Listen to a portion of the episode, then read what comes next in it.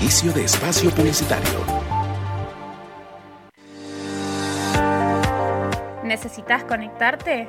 Bluetech, soluciones informáticas. Bluetech, diagnóstico, reparación y optimización de PCs y notebooks, instalación de sistemas operativos, actualización, juegos y ensamblado de equipos, discos sólidos y placas de video. 223 3410 210. Bluetech, soluciones informáticas. 223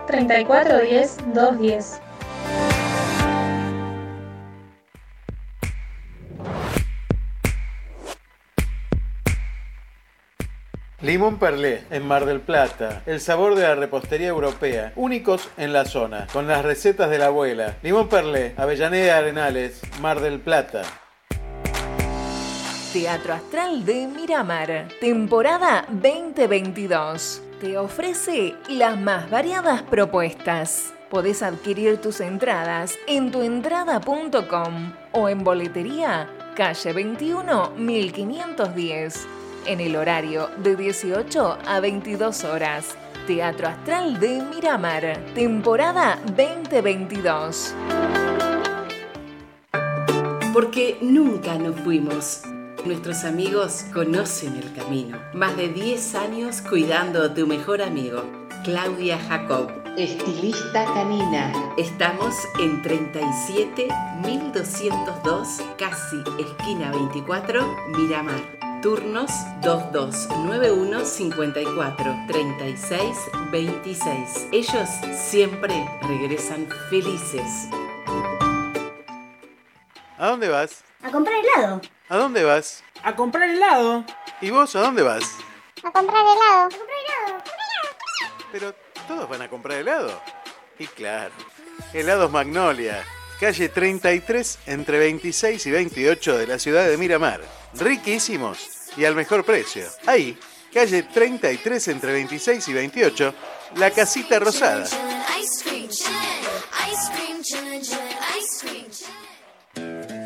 En un frasco de mermelada a la campañola vas a encontrar pura fruta hecha mermelada para llenar tus tostadas de sabor. Vas a encontrar que tenés tiempo de desayunar con tu familia. Mermelada a la campañola.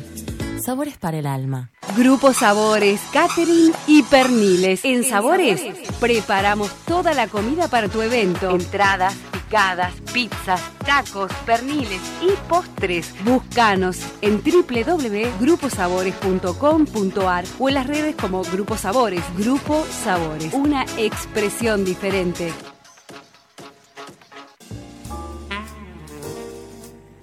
Desde tu casa, una nueva mirada Bodega Mirada. Malbec en Damajuana te lo lleva a tu casa. Bodega Mirada. Haz tu pedido a través de Instagram, arroba bodega mirada o por email bodegamirada arroba gmail.com. Tu momento en cualquier momento. And that'll always be true. I love to stroll on the beach.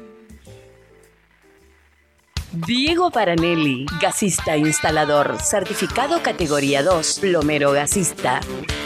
Instalaciones sanitarias, servicio de termotanques, calefones, trabajos de plomería, mantenimiento de calefones y cocinas, urgencias durante las 24 horas con servicio integral para la construcción. Llámalo al 0223 155 96 0774. También encontralo en Facebook.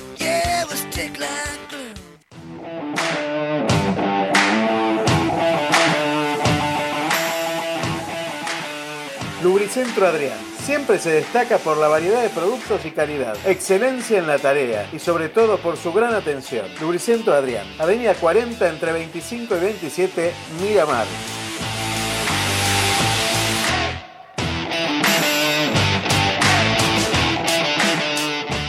JF Repuestos, Avenida 9, 2241, entre 44 y 46.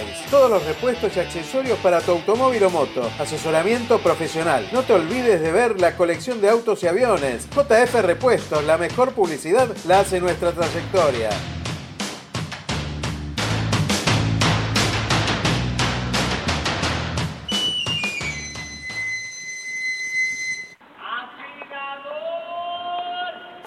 ¿Te quedaste sin filo?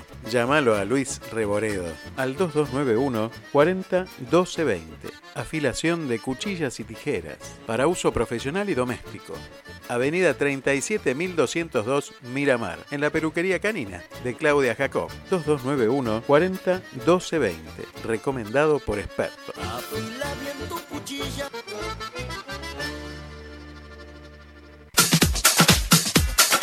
Fin de espacio publicitario.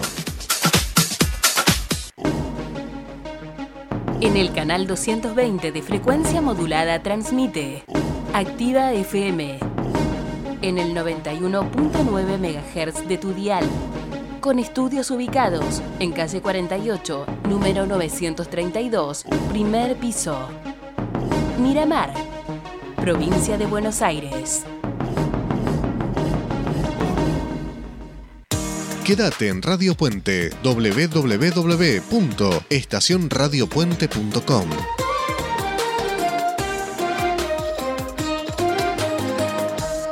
Muy buenos días, Adrián. Un saludo grande desde Mar del Plata. En este momento con una temperatura de apenas 6 grados y una térmica de 1 grado. El cielo está despejado y la máxima pronóstica para este día es de 12 grados. Estos son algunos de los títulos de Mar del Plata y la zona. Quisieron entrar a la casa de un jubilado y salieron corriendo cuando disparó el coche. No tenés dañado el audio. Así es como escucha una persona con hipoacusia. Ayúdanos a generar una inclusión desde la base, porque la comunicación es un derecho para todos. Entra a www.change.org y suma tu firma para que la enseñanza del lenguaje de señas en las escuelas primarias a nivel nacional sea posible. Hagamos de nuestras manos un lenguaje universal.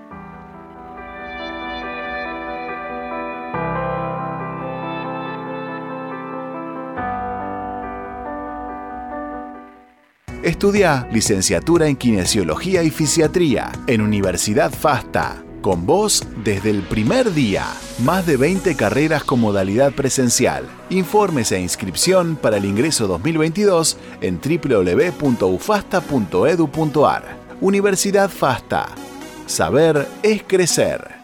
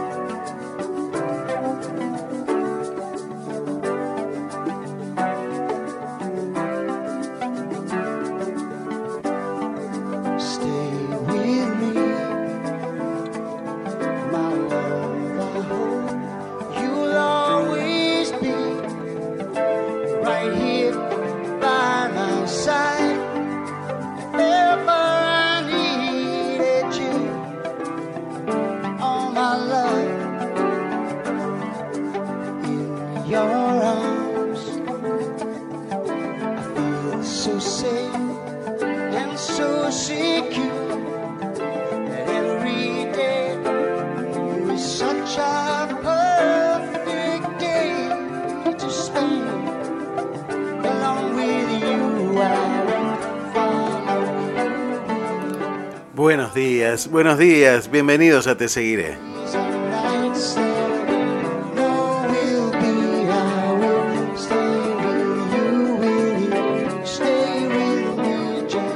Mi nombre es Aldo Barone y desde este momento y hasta las 12.30 horas aquí en la Argentina voy a estar acompañándote ahí donde me deje llegar, allí, allí justamente donde estoy en este momento, llegando hasta tus oídos.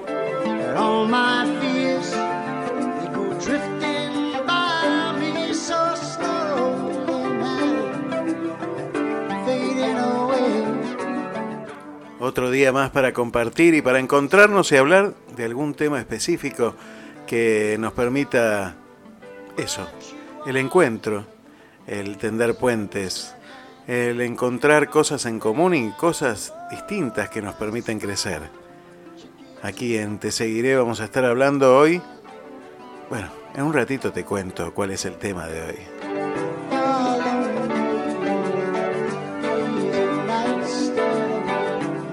Sabés que podés comunicarte con nosotros al 223-539-1102 a través de WhatsApp. Podés enviarme tu mensaje, podés contarme cómo está tu paisaje esta mañana. Podés decirme qué te parece el tema, contarme alguna historia que te haya despertado este tema. Bueno, podés hacerlo al 223-539-1102. Y si escribís desde un lugar fuera de la Argentina, podés marcar más 549 223 539 1102. También podés comunicarte con nosotros a través de las redes sociales, a través de www.estacionradiopuente.com y también desde las redes sociales podés mandarnos tus mensajes a través de Facebook, te seguiré, o a través de Instagram, arroba te seguiré, me seguirás, o también a través de, eh, a través de Twitter, perdón.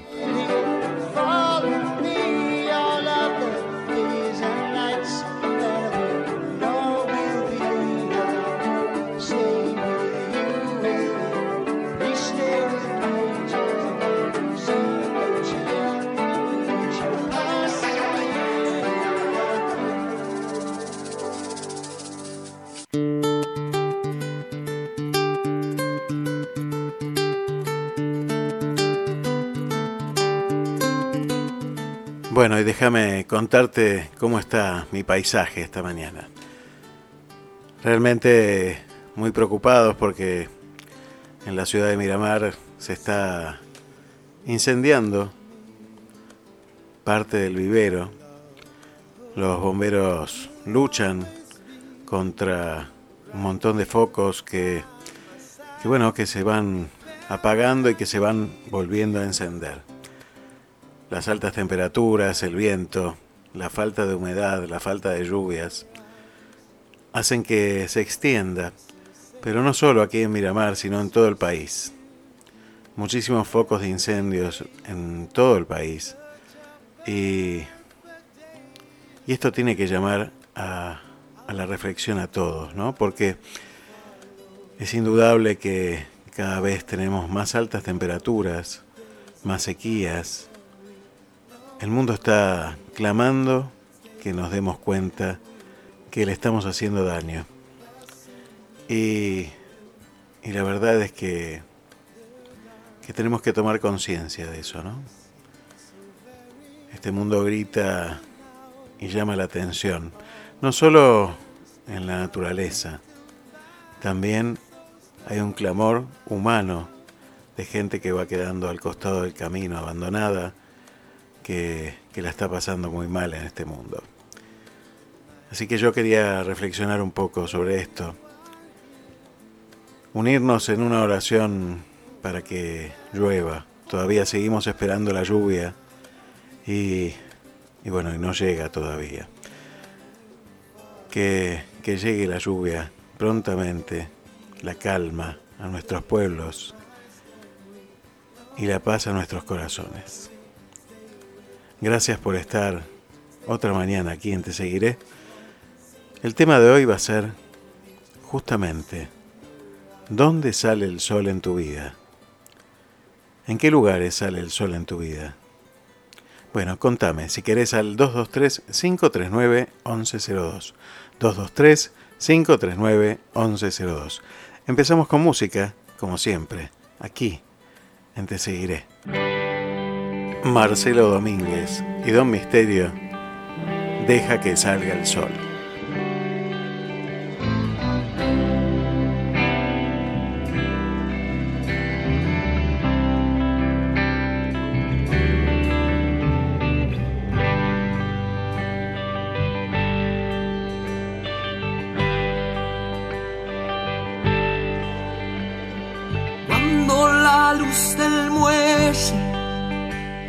Apague y salga el sol.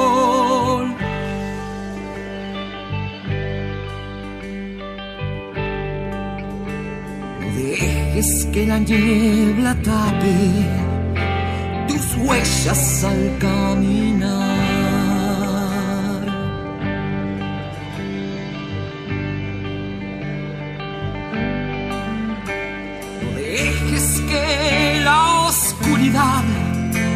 inunde tu paso al andar. Deja que salga el sol, deja que salga el sol, deja que salga el sol. Deja que salga el sol.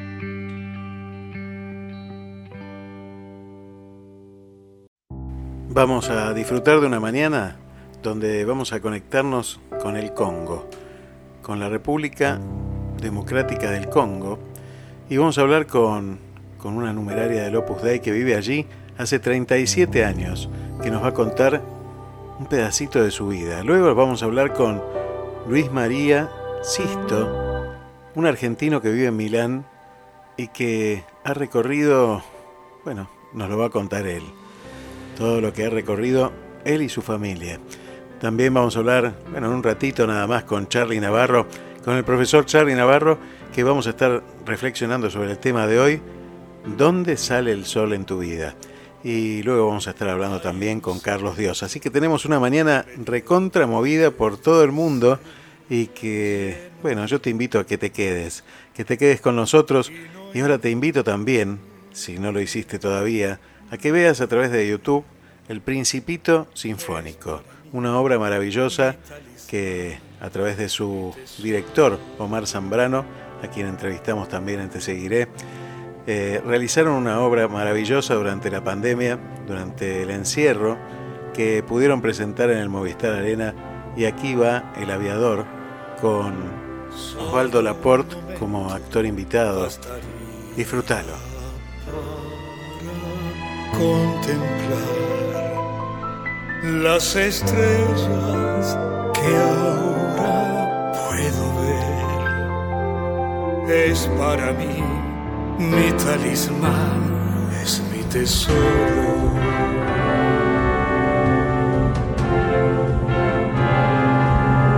Más allá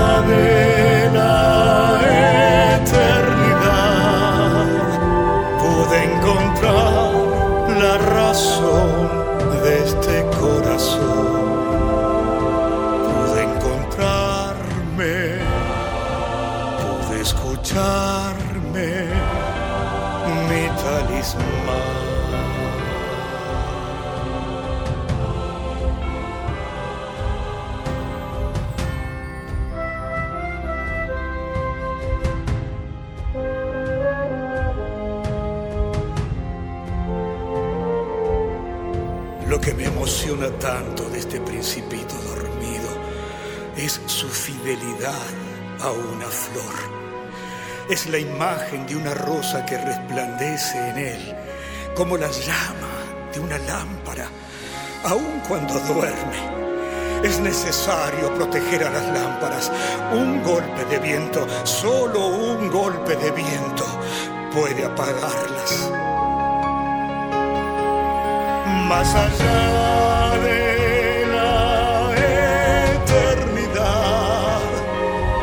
pude encontrar la razón de este corazón. Pude encontrarme, pude escucharme, mi talismán.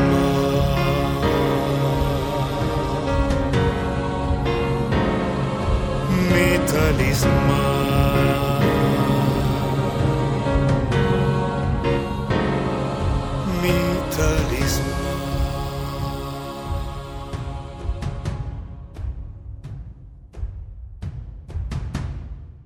Estudia licenciatura en fonoaudiología en Universidad FASTA. Con vos desde el primer día. Más de 20 carreras con modalidad presencial. Informes e inscripción para el ingreso 2022 en www.ufasta.edu.ar. Universidad FASTA. Saber es crecer.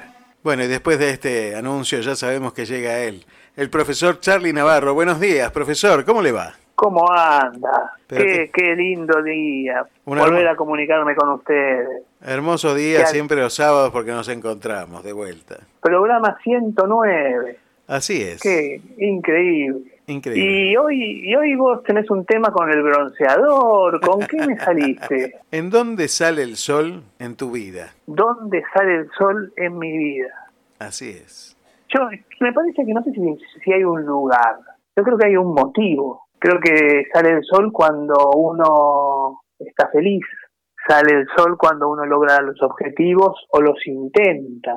Sale el sol cuando comparto un café. Sale el sol cuando por ahí eh, un amigo me llama para contarme algo.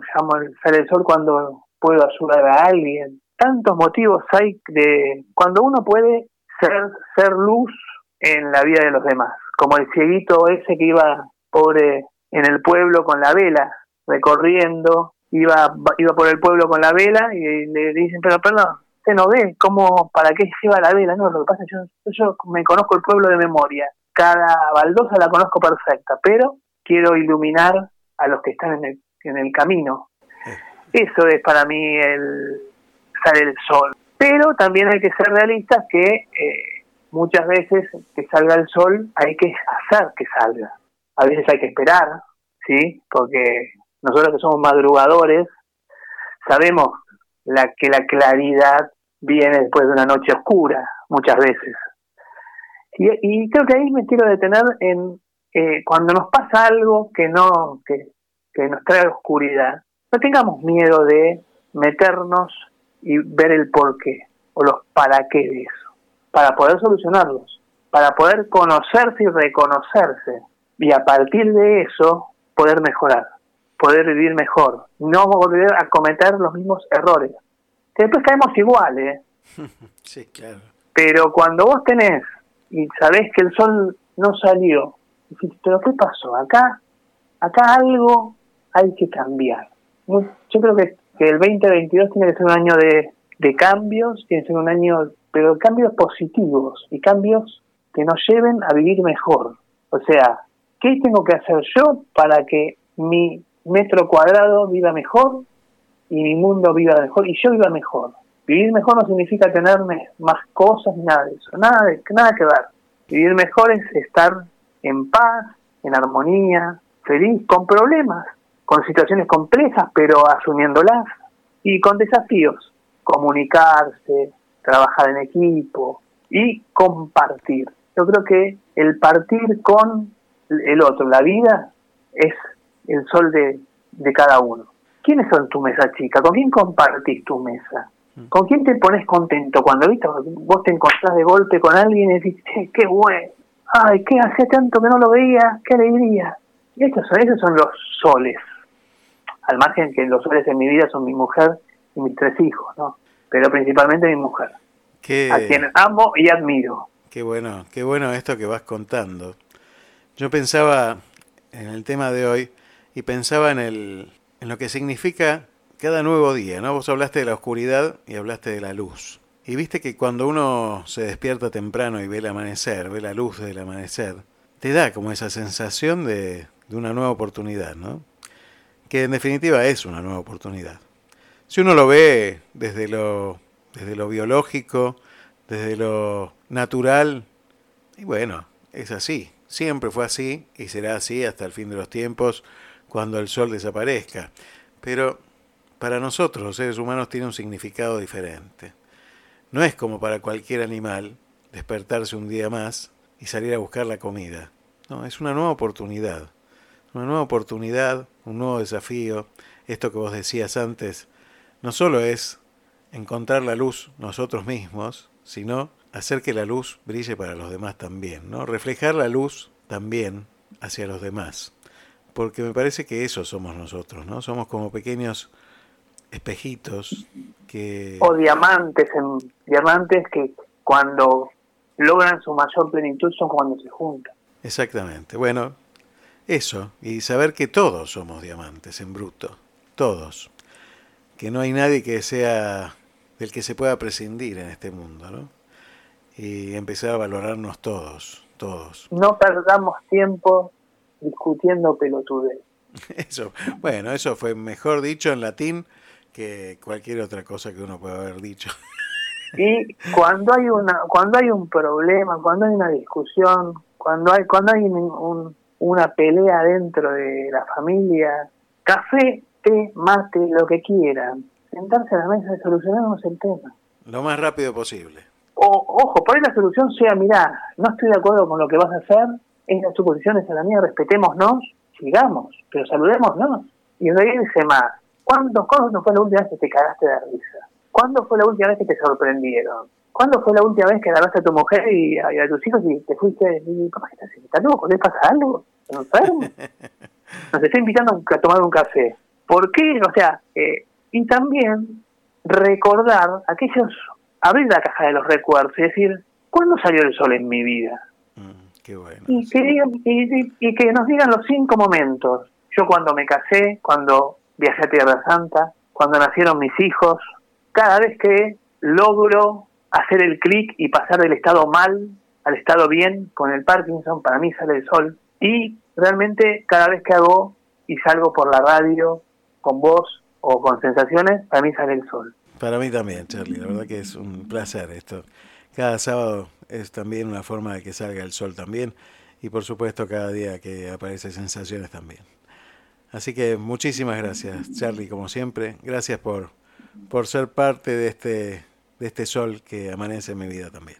pero mm, de que la gente hoy nos diga o que nos mande tres o cuatro momentos en los cuales en su vida salió el sol, para que vean que en algún momento fueron felices.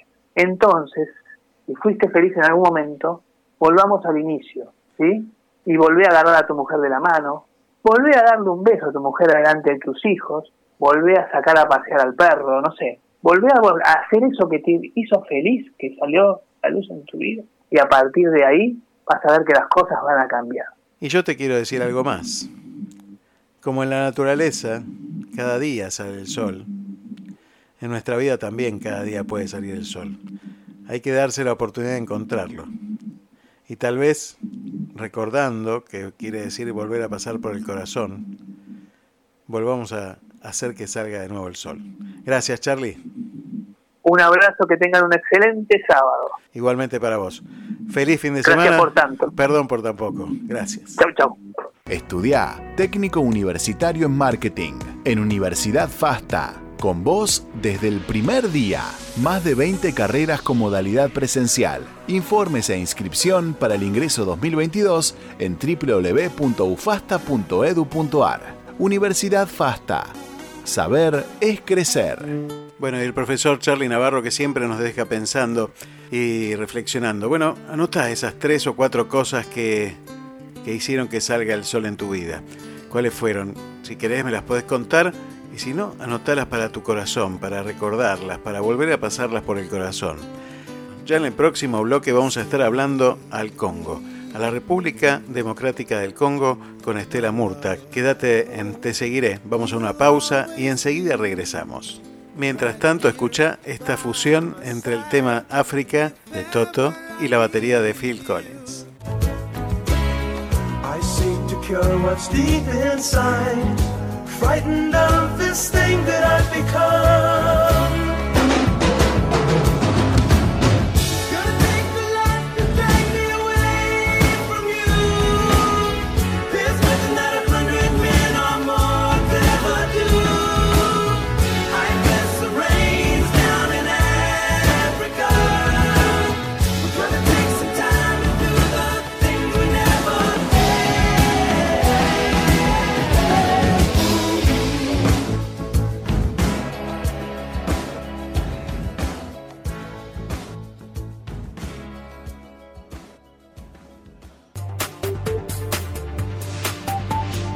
Inicio de espacio publicitario. ¿Necesitas conectarte? Bluetech, soluciones informáticas. Bluetech, diagnóstico, reparación y optimización de PCs y notebooks, instalación de sistemas operativos, actualización, juegos y ensamblado de equipos, discos sólidos y placas de video. 223 3410 210 Bluetech, soluciones informáticas. 223 3410 210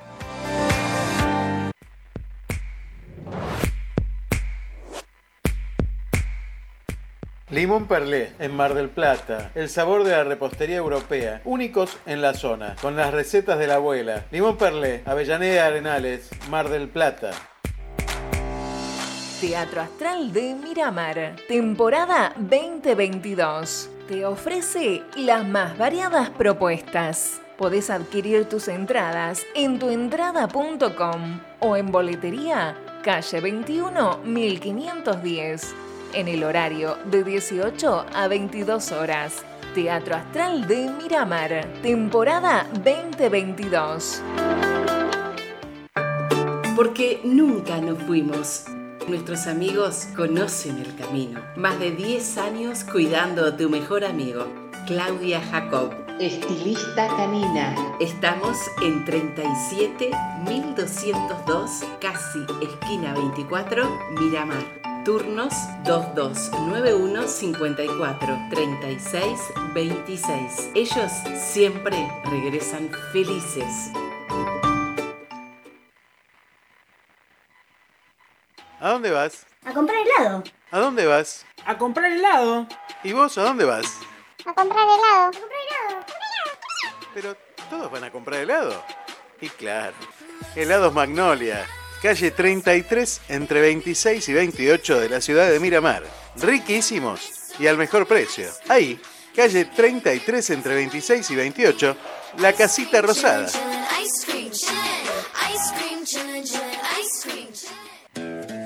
En un frasco de mermelada la campañola vas a encontrar pura fruta hecha mermelada para llenar tus tostadas de sabor. Vas a encontrar que tenés tiempo de desayunar con tu familia. Mermelada a la campañola. Sabores para el alma.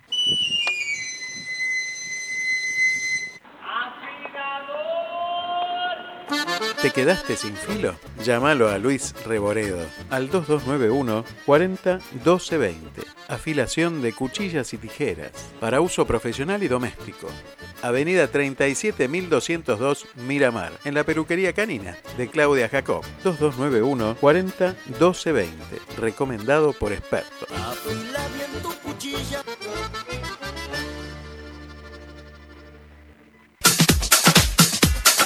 Fin de espacio publicitario. En el canal 220 de frecuencia modulada transmite Activa FM en el 91.9 MHz de tu dial, con estudios ubicados en calle 48, número 932, primer piso. Miramar, provincia de Buenos Aires. Seguinos en las redes como arroba estación Radio Puente en Instagram y Radio Puente en Facebook y Radio Puente en Facebook.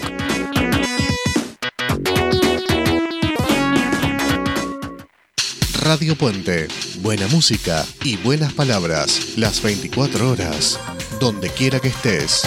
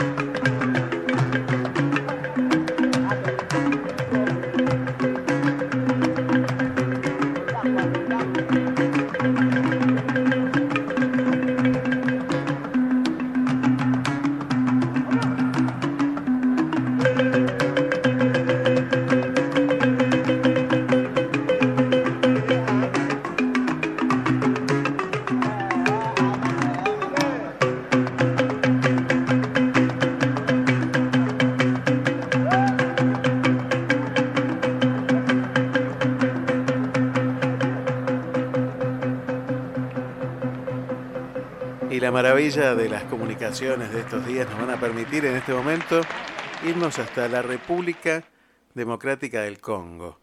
Sí, allí nos vamos a encontrar con Estela Murtag, que nos va a contar un poquito de su historia, cómo, cómo se encontró con Dios en este lugar.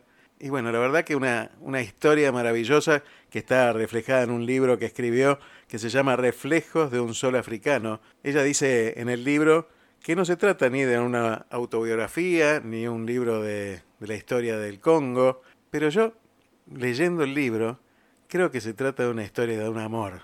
Así que ya la tenemos en línea a Estela Murtak. Bienvenida, Estela, a la Argentina. Buenos días, buenas tardes por allí. ¿Cómo estás, Estela? Un gusto tenerte con nosotros en Te Seguiré. Muy bien, estoy muy bien y para mí también es un gusto estar con ustedes.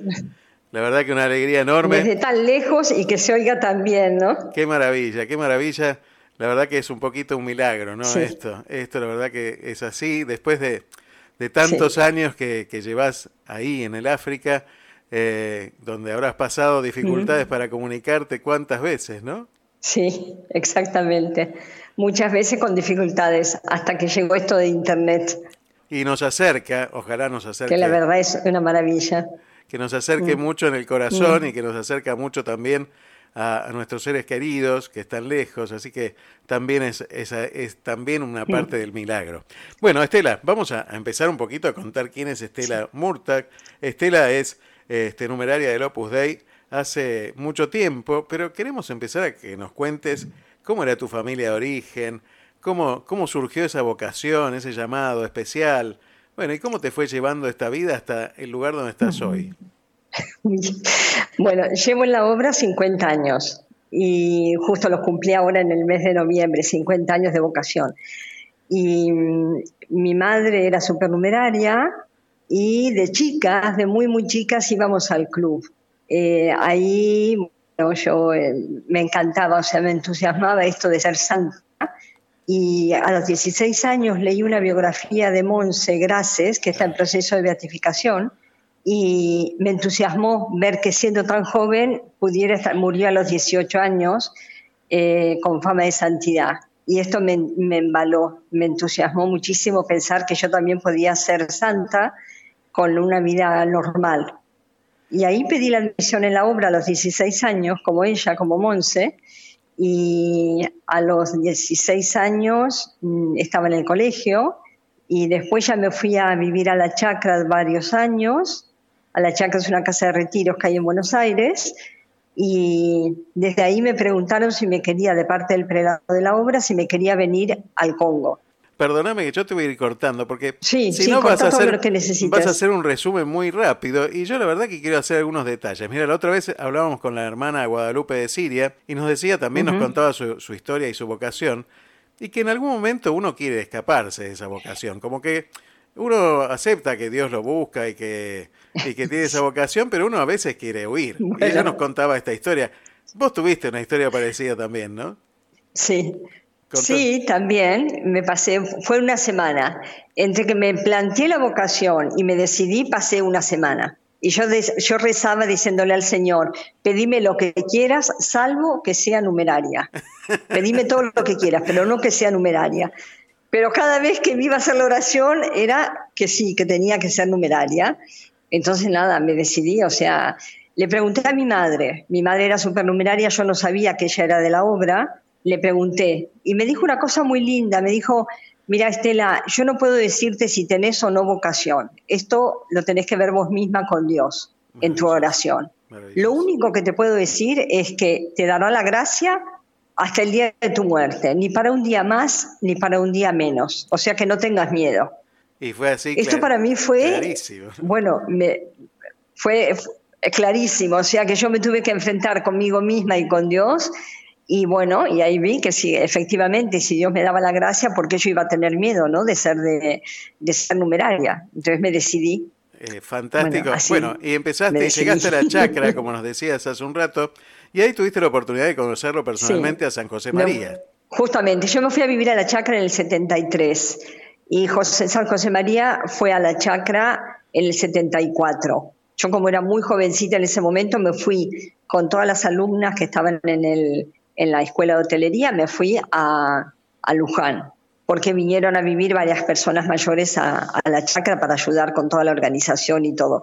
La chacra en ese momento, como él vivía ahí, era como el centro de- en el que se organizaban todas las reuniones y las, las entrevistas y todo. Entonces, me fui, no estuve viviendo con él ahí en, en esa época y después volví. Cuando él ya se fue, yo volví a la chacra y seguí trabajando ahí. En una de esas charlas que, que tuvo San José María, en una de esas tertulias hermosas de familia, en algún momento Mm. dijo una frase que te quedó grabada, que era Mm. en Argentina y desde Argentina.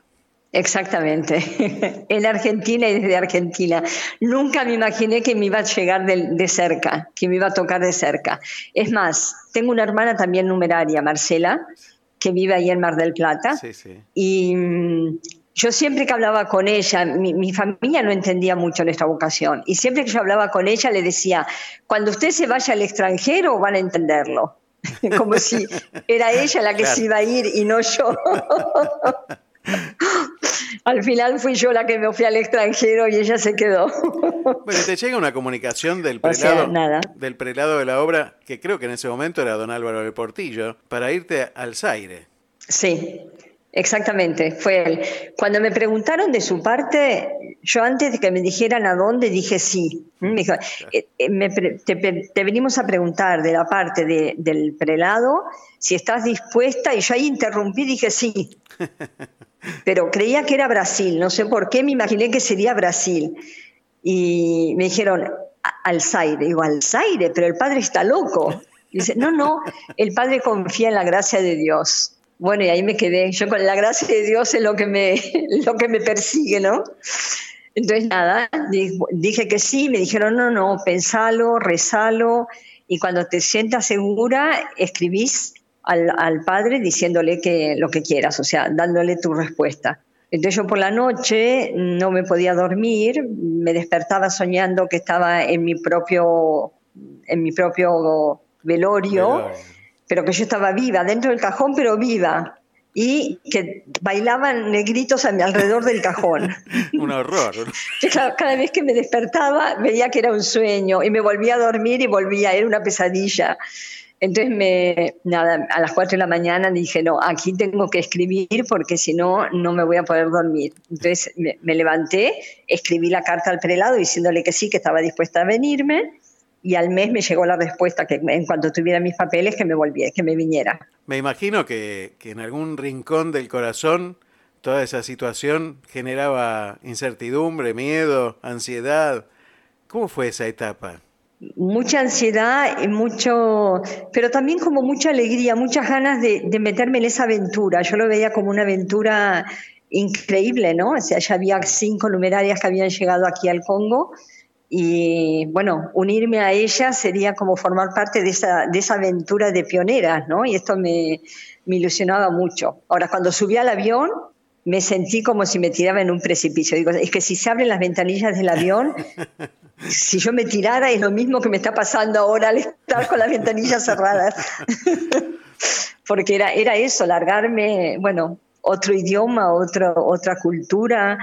Yo no tenía ningún contacto con gente de color, o sea, nada, o sea, nada de nada. Todo, todo iba a ser nuevo. Y de hecho, todo fue nuevo. Además, cuando uno estudia en el colegio en la Argentina, este, sabe los ríos de Europa, sabe muchas cuestiones, pero de África no sabemos nada. La verdad es que África es un continente Nada, totalmente nada. desconocido. Yo lo primero, lo primero que tu, sí, lo primero que tuve que hacer fue ir al mapa, a una enciclopedia y ver dónde estaba el Zaire y estudiar un poquito la historia del Zaire, porque no tenía la menor idea. De hecho, el Zaire cambió de nombre, hoy es la República Democrática del Congo, es un, un país central en África, uno de los más importantes países de África, tiene Sí. la- casi la mitad de, de la selva de África es- está en el Congo. Este, y hay bueno, muchísimos millones de, Sí. de habitantes. Tiene, bueno, eh, Kinshasa creo que tiene más de 10 millones de habitantes, ¿no? Es una gran ciudad. Kinshasa tiene como 19 millones en este momento, eh, no, 12, 12 millones. Y en todo el Congo hay más de 40 millones. Una barbaridad, claro. Bueno, en esa gran De ciudad, habitantes. este, donde uno no conoce el idioma, donde no- uno no sabe nada, llegar debe ser algo difícil. Bueno, ¿con qué idioma te desenvolviste? ¿Cómo hiciste para desenvolverte apenas llegar? Con El- francés. Es el idioma oficial, le contamos a la El gente. que francés. es- es el Hablamos idioma- francés claro, acá. Es el idioma oficial, aparte del lingala, creo que es el otro idioma oficial, pero hay más de 400, de 400 este, Eh, sí. idiomas Hay, originarios. uy, tienen, hay 385 tribus. Claro. O sea que, bueno, hay cuatro lenguas nacionales que son oficiales, Lingala, Chiluba, Kikongo y mm, Swahili, debe ser el otro. ¿cuál me- Swahili. Claro. Swahili, que es la que se habla en el este, está más cerca de Ruanda, de Tanzania. Eh, Kikongo se habla en el, en el, en el sur, en el, más que en el sur, en el centro. Eh, Chiluba, en, en la parte donde están las minas de, de diamante y de, de cobre. ¿Y cuál me falta? Y Lingala en el centro, centro, en la, en la selva. Lingala es del Ecuador, eh, la provincia del Ecuador de aquí de, de Kinshasa, de- del Congo. Es una lengua mm, militar, o sea que muy, muy fuerte. Es lo que se habla aquí en, el- en el- en la capital, porque Mobutu, el que fue presidente durante tantos años, era del Ecuador y era militar. Entonces trajo la lengua aquí a la, a la, a la capital. A propósito de esto que decías recién, de, de esa fuerza en el idioma del lingala, que es una, como un idioma un- eh, Mm. militar, Mm. en el libro contás algunas anécdotas maravillosas de, de- de cómo uno se sorprende porque parece que estuvieran peleándose y en realidad están hablando, ¿no? Exactamente. Y por ejemplo, los taxis son eh, las combis, ¿no? Las combis son taxis, minibus. eh, ómnibus chiquititos, así de, son de, en principio, en una combi entran 16 personas, ¿no? Pues yo he llegado a contar hasta 38. Una vez que estaban bajando la gente, me puse a contar, yo estaba en mi coche 38, porque sacan la- los bancos, la- las, las sillas, y ponen eh, banquetas sin, sin respaldo ni nada. Entonces, bueno, ahí se, se hacinan todos. Y el que cobra el ticket es el que anuncia las paradas. Entonces, en cada parada golpea con la carrocería, con su mano en la carrocería y grita el nombre de la parada. Entonces te da una impresión de que se están peleando, porque parece, yo al principio decía, pero ¿por qué se pelean? ¿Qué es lo que pasa? Y, no, no, no se están peleando, hablan así, es muy, muy fuerte, es un idioma muy, muy rudo. Uno piensa que el idioma es una barrera, pero también las costumbres son diferentes. En una parte del libro también mencionás cómo utilizan Sí. el cabello, ¿no? Y las cuales son las cuestiones que, que ellos identifican como una cuestión de belleza y, y contrario a lo que nosotros identificamos como Sí. cuestiones de belleza. Me llamó mucho la atención también el colorido Mm. de las ropas, siempre, ¿no? Esto eh, de la alegría de cada uno, uno ve que uno ve Sí. estas estas imágenes siempre, ¿no? Como- con los dramas que suelen tener, siempre ve como alegría. Y esto es como un signo constante cuando uno habla con gente que estuvo en África, ¿no? Me parece que, que también es una característica que vos contás en tu libro. Sí. Yo no sé si es el, el sol que les da alegría, porque cuando, cuando no hay sol, la gente está como más triste. El sol y el calor da, da como una, bueno, que anima mucho a la gente. Es una, la gente está siempre, siempre alegre. Son como muy, muy abandonados, ¿sabes? Lo que, bueno, no sé, o sea, por ejemplo, tengo, hoy tengo para comer como todo lo que tengo y mañana Dios me dará. Y si no me da, pues no ha querido darme, me dará en otro día. O sea, como que la gente está como muy, a veces como muy resignada, pero no les hace perder la alegría eso. Siempre se mantienen con muchísima alegría. Qué maravilloso, ¿no? Una Qué- fuerza interior que tienen, ¿no? Increíble, increíble, sí. ¿Y cómo es Sí. esto de, de- de llevar a, a un, a Dios, al Dios de los cristianos, a tribus que tienen muchos dioses o, o- o, bueno, tienen creencias paganas? ¿Cómo es, cómo es llegar a un lugar tan nuevo eh, y hablar de Dios? Mira, eh, aquí gracias a Dios la gente es muy religiosa. Eh, tienen una religiosidad, no es que son católicos de nombre o a lo mejor de bautismo, pero no tienen buena formación. Entonces lo que hay que hacer es, eh, en la amistad, en el trabajo con ellos, enseñarles a trabajar y amar al otro por amor de Dios. O sea, cuando les enseñas, por ejemplo, te pones a trabajar al lado de una persona, yo he hecho tolería, estoy trabajando en la, en, en la cocina o en la limpieza, ponerme a trabajar al lado de ellas, enseñándoles y mostrándoles cómo con eso se pueden ganar el cielo, la gente les da, bueno, yo digo, hay señoras que ahora mismo yo me emociono cuando me acuerdo de la cara de, de sorpresa y de alegría cuando yo le digo que cocinando puede llegar al cielo si lo hace por amor de Dios, por el amor a su marido, a sus hijos, ¿no? Como que descubren, ¿m? o sea, descubren ese...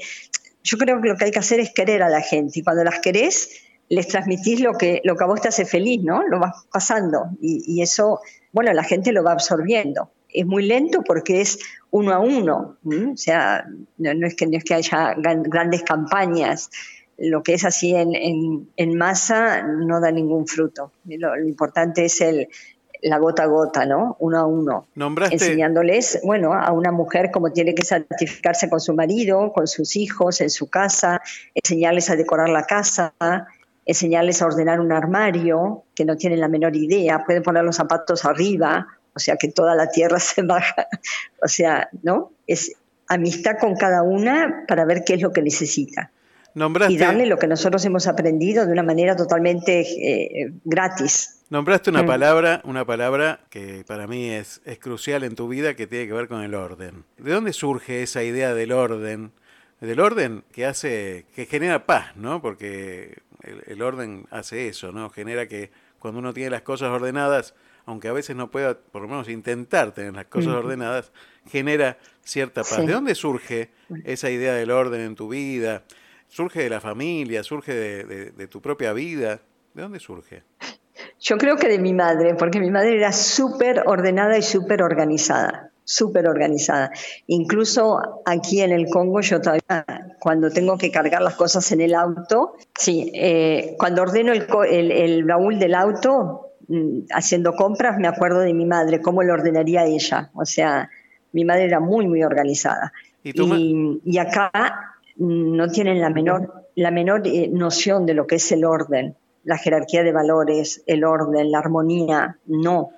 Eh, a mí me costó entender por qué, y en el libro yo me parece que lo explico, es que aquí eh, ellos tienen más según la naturaleza, la naturaleza nada está derecho, ¿no? Sí, exactamente. Me llamó la atención. Todo esa es, eh, bueno, naturalmente, con las ramas, o sea, y ellos tienen más eso porque viven mucho más en contacto con la naturaleza que nosotros. Entonces, lo que es eh, cuadriculado les cuesta muchísimo, les quita libertad. O sea que hay que enseñarles a valorar el tiempo que ganan al estar bien organizados, por ejemplo. Es Porque bárbaro. ellos quieren organizar. Hay una señora, por ejemplo, muy amiga mía, que me dice, Estela, con la organización que ustedes tienen y con la fuerza que tenemos nosotros para trabajar, porque son muy resistentes, con la fuerza que tenemos para trabajar y con vuestra organización, podemos ir muy lejos. Efectivamente, pueden ir muy lejos, pero hay que enseñarles a ordenarse, ¿no? A organizarse. A... Mm. No me cabe duda de, de- de esto que me acabas de decir. Me encanta esa, esa, esa explicación de la cercanía de la naturaleza. Me parece hermosa, una, una hermosa imagen. ¿no? También, y que puede ser real tranquilamente, ¿no? Eh, nombraste a tu madre y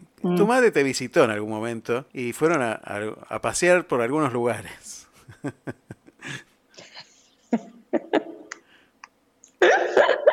Sí, fuimos a pasear al interior y bueno, la verdad que lo pasamos genial.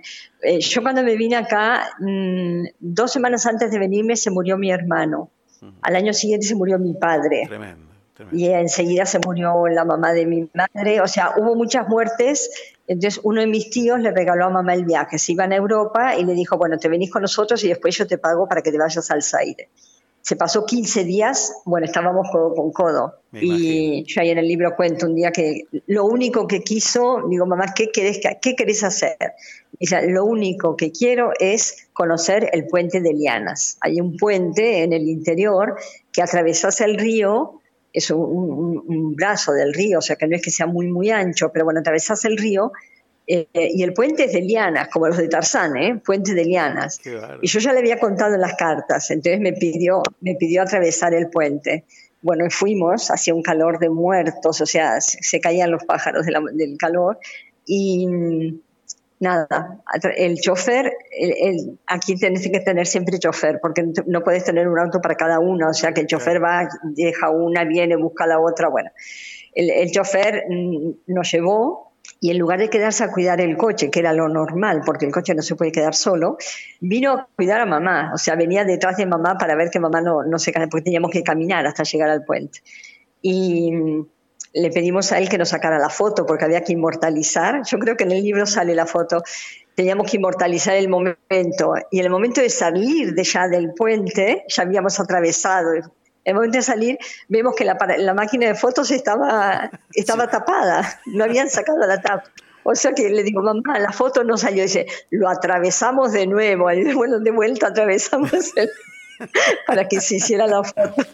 Una genia, una genia. Bueno, pero aparte Ay, estaba sobre, sobre un, un río donde atraviesan cocodrilos. Bueno, estas cosas bárbaras, ¿no? Bueno, cosas que, que, que cuen- Pues sí, que cuentas sí, en el libro, de estas cosas cotidianas que, que te encuentras, que son maravillosas y van a poderlas encontrar en el libro. Ahora, hay una, una historia fuerte, muy fuerte, que es la noticia de, de tu papá, de cuando te enteras que, que tu papá falleció y que justo te llega una carta de él. Te- Esa parte también es muy fuerte, me parece que, que bueno, que estar lejos de la casa y, no tener la posibilidad de, de estar en contacto directo, a uno lo mueven más, lo movilizan más, Mm. pero la fe es fundamental en esos momentos, ¿no? Sí, la fe y también te digo, bueno, sonará mal, pero la acción de gracias, porque yo siempre pedí a Dios de no ver a la gente de mi familia en el cajón, siempre pedí. Y Yo, yo tengo terror de ver a mis padres o a mis hermanos dentro del cajón. Mi hermano que murió, el cajón estaba cerrado porque fue en un accidente y quedó destrozado, o sea que físicamente no lo vi, vi el cajón pero no lo vi a él. Y cuando se murió mi padre, lo primero que pensé, pues no lo veré, porque siempre fue como mi trauma. Y si se muere ahora, yo solo acercarme a verlo, me parece que no, lo hubiera soportado. Prefería quedarme con la imagen de mi padre vivo, como cuando le dije adiós, ¿no? que me volvía, me venía acá. Fue muy fuerte, pero también la, compañía de la gente de aquí fue impresionante. O sea, gente que no me conocía mucho, yo llevaba un año apenas acá. Y la gente que se acercaba a casa para venir a saludarme, para darme el pésame, o sea, el cariño fue muy impresionante, ¿eh? muy impresionante. ¿Cómo era tu papá? Porque eh, era una familia numerosa, eran 11 hermanos, eh, si bien algunos no los llegaste a conocer en, en mm. vida, eh, una familia numerosa donde siempre hay movimiento. Yo tengo tres hijos y siempre hay movimiento en mi casa. Imagino una familia con 11 hermanos o con 9 hermanos. Es imposible estar solo nunca. ¿Cómo fue eh, la, la, imagen? ¿Cuáles son las imágenes de mamá y papá que tenés en, este, en estos recuerdos? Bueno, lo que más yo me acuerdo es mamá por la noche repartiendo la ropa de todos en, en, en las habitaciones y cuando venía a darnos un beso a la noche antes de acostarse, que venía, Dios te bendiga. Esto, esto me lo acuerdo mucho. Y de papá, pues me lo acuerdo los domingos después de misa con su whisky y con los palitos estos con el mendicrim, tomando su copetín, o sea, tomábamos todos el copetín, o sea, esto, esto es la imagen que yo tengo de mi padre, o si no en el campo, porque en el campo, en el campo pasábamos veranos magníficos, o sea, bueno, ahí, ahí estábamos siempre todos juntos. ¿Y podrías decir que encontraste una familia también en África? Sí, yo te digo, sonará muy mal, pero yo no me vuelvo a Argentina, ¿eh? Y estoy en Argentina un mes y medio y yo tengo ganas de volverme. O sea, que la gente aquí te quiere, vamos, yo quiero a la gente de aquí como mucho, mucho, mucho, sí. Y estuviste en Argentina hace muy poquito. Mira, la encontré Mejor que la última vez que había ido. La última vez la gente estaba muy rezongona, muy protestona, muy... Eh, eh. La primera vez que fui no me gustó nada la Argentina, porque la vi, yo creo que en los años 2000 o por ahí, que 95, no sé, estaba en pleno auge, se veía como demasiado alarde de riqueza, mucha cosa, muy... O sea, como que la familia se estaba destruyendo. Esto fue la primera impresión que yo tuve la primera vez que fui. Incluso escribí una carta al diario diciendo la pena que me daba como argentina ver que los valores de familia se estaban destruyendo. Después fui otra vez, bueno, terrible, con todos los cartoneros en las calles y todo horrible.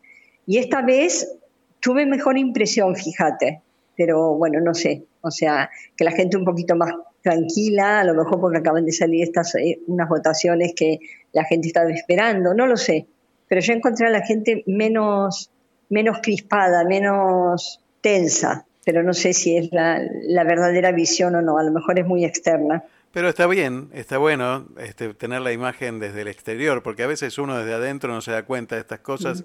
Y siempre nosotros los argentinos sí. tendemos a tirarnos palos siempre por la cabeza, ¿no? Siempre somos los peores del universo. Sí, y, y protestamos mucho, claro, claro. protestamos mucho.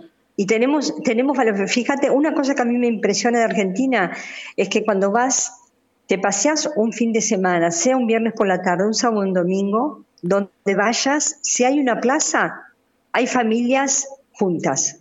Cosa que no se ven en otros países. Vos ves papá, mamá con hijos, haciendo un asado, comiendo juntos, haciendo un picnic, pero eso es la familia entera. Y este valor de la familia es súper importante, porque es eso lo que puede mantener, eh, bueno, es eso lo que, se, lo que aprendes en la familia, es lo que se aprende para siempre. Sin duda. Yo todo lo que enseño aquí es lo que he aprendido en mi casa. Es así. ¿Mm? Esto que decíamos del orden, de el pensar en los otros. Aquí, por ejemplo, la gente, como no, no existe ese, ese, ese cariño de familia, así de mamá y papá con los hijos, es, es, eh, es como muy, no sé, como muy, muy frío, muy distante. Los padres a lo mejor no saben lo que estudian los hijos, eh, los mandan a Europa para que estudien algo, pero no tienen la menor idea cuál es la carrera que siguen. En la mesa no comen juntos. Yo vivo en una residencia y las primeras semanas es enseñarle a las residentes nuevas cómo se dialoga en la mesa, hacerle preguntas y ¿eh? cómo te ha ido en la, en la universidad, qué clases tuviste, ¿eh? y otra congolesa que les dice, mañana todas las preguntas que te han hecho hoy las tienes que contestar sin que te pregunten, porque no saben, o sea, miran el plato, comen y se acabó, pero no saben hablar, no saben dialogar. Y esto en la Argentina lo tenemos innato, ¿no? Es verdad. Y nos faltaría. Esto- esta amistad, la amistad se nota, o sea, es impresionante. Yo lo decía el otro, la vez pasada, ahora cuando estuve, es que en Argentina, en cada cuadra hay un restaurante y un kiosco. es verdad. Y siempre hay gente. Sí, sí, es verdad. Siempre hay gente. Aquí no, en cada cuadra tenés un boliche en el que venden eh, ropa y una farmacia. Aquí es eso lo que hay. Ropa y farmacia, pero no, eh, pero no así. Ahora están empezando de pequeños restaurantes y cosas así, pero eh, no, es, no es tanto como, como en Argentina. En Argentina es impresionante. Claro, no está fomentado el encuentro. Acá tenemos muy fomentado el encuentro. Y eso es un valor que El a veces no- encuentro, claro, exactamente. es un valor que a veces no le damos Sí, importancia. y que no se valora. Tal cual. Sí, Estela, que, que hay, que hay que darle mucha importancia. Sí. En este tiempo especial que estamos tra- transitando en el mundo de una pandemia, bueno, eh, África y el. Congo es especialista en este tipo de cuestiones, ¿no? O sea, ha pasado catástrofes, enfermedades como el cólera, muchísima cantidad de, de situaciones. La pandemia es, del coronavirus es otra más. ¿En qué situación están hoy por allí? Uno, mira, gracias a Dios el coronavirus no nos ha atacado como, como en Europa ni como en Argentina. Ha sido muchísimo más leve. Creemos que es por el paludismo, por la malaria. La gente está como inmunizada con la malaria y justamente hay eh, quinina, hay cosas que son contra la malaria. Entonces nos parece que es eso lo que ha hecho que el, el coronavirus, por ejemplo, el Delta, con la, la- la versión Delta sí que se ha muerto gente, pero ahora con esta nada, absolutamente nada, y con la, el primera, la primera ola tampoco. O sea, ha habido muy, muy, muy pocas muertes. Ha habido gente que se ha muerto, sí, pero muy pocas. Con este hermoso libro que has escrito y que yo invito a la gente a, a comprarlo, que se llama Reflejos de un sol africano, Reflejos de un sol africano, ¿qué quisieras transmitir? No sé, eh, me parece que la, la ilusión por la, por la vida, cada uno, cada uno es importante en donde está, ¿no? Que no hace falta ser un, inventor, no hace falta ser algo grande para poder hacer cosas grandes. Eh, con tu vida normal, ordinaria, mm, siendo leal con la gente, amiga de la gente, podés transmitir todo lo que te, Dios te ha dado, ¿no? O sea, a través de tu familia, a través de la formación, a través de, eh, bueno, de, de- de la vida misma, ¿no? O sea, todas las lecciones que las hemos recibido, poder transmitirlas también al resto de la gente, ¿no? Hermoso el libro surgió por, por las cartas, o sea, yo le había escrito a mi madre todas las cartas, o sea, todas las cartas que yo le escribí a mi madre y mi madre las guardó. Y al guardarlas, cuando mi madre se murió, mis hermanos me las dieron diciéndome que yo las iba a usar mejor. Y al ir a Argentina una de las últimas veces, contando anécdotas, se me acercó una chica mm, al final para decirme, Estela, gracias porque me has dado ganas de ser santa. Yo esto dije, wow, ¿cómo es posible? ¿no? O sea, eh, y después me dijo otra cosa que, bueno, para mí fue, pero además, eh, gracias, dos, gracias por dos cosas, porque me diste ganas de ser y otra porque veo que teniendo un carácter tan fuerte como el tuyo, se puede también ser santa. Yo tengo muy mal carácter y me parecía que no podía luchar para ser santa. Digo, bueno, entonces que la experiencia de mi mal carácter puede servir para los otros. Es buenísimo. Dijiste algo que para mí yo, resulta... yo creo que con, con tanto saqueo y tanta guerra, el carácter se me ha endurecido muchísimo. O sea, bueno, eh, te haces, te hace fuerte, ¿no? O sea, yo no me sabía tan fuerte como a, a medida que fui escribiendo el libro me fui dando cuenta, ¿eh? De cómo, cómo sacaba las cosas adelante a fuerza de, de, bueno, de luchar, ¿eh? Y sí, la gracia de Dios te fue llevando a esos lugares a, a enfrentarte a situaciones difíciles Claro. muchas veces, porque eh, en el libro contás algunas anécdotas con, con algunos personajes de, de seguridad de- del Congo, que bueno, que son, que es habitual cuando uno habla con gente que ha estado en África, este, son situaciones este, muy comunes, las de enfrentamientos o la de buscar sacarle dinero a los blancos.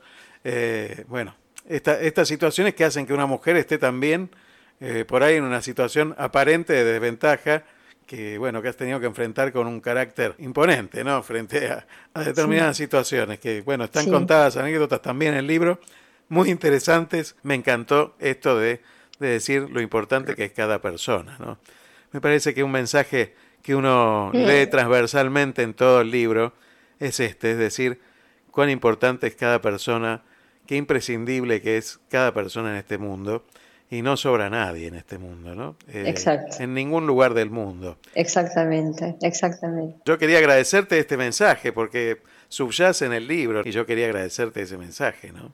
Mis padres, o sea, la familia que formamos, formaron fue una familia extraordinaria, siendo tan normal.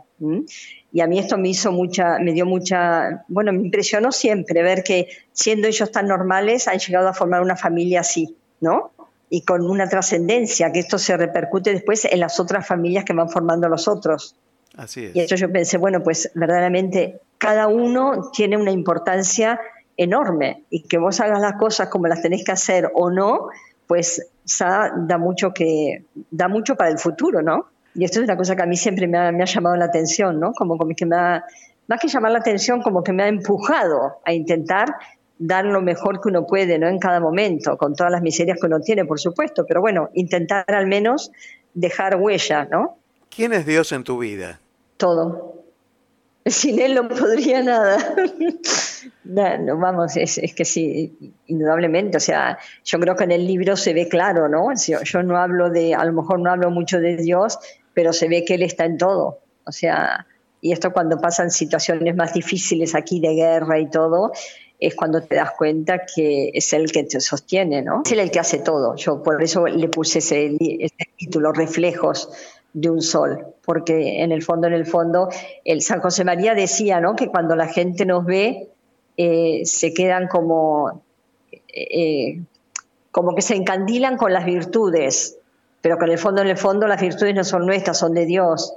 O sea, que es el polvo que al levantarse se refleja en el sol y, y brilla, que nosotros somos eso. ¿eh? Para mí eso, Dios ha sido eso, el que, el que ha dado brillo a mi vida. Mi vida sería sin ningún sentido, totalmente opaca, ¿eh? negra como el carbón, ¿m? si, si, si él no hubiera estado.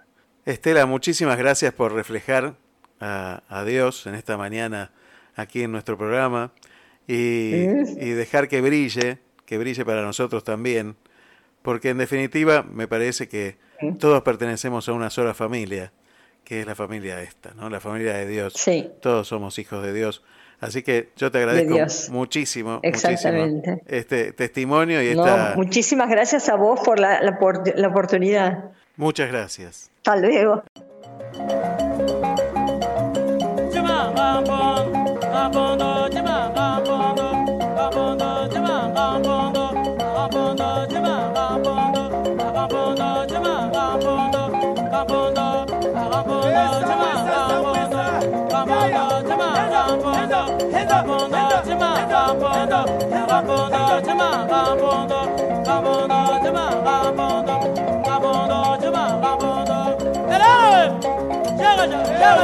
I can't hear you.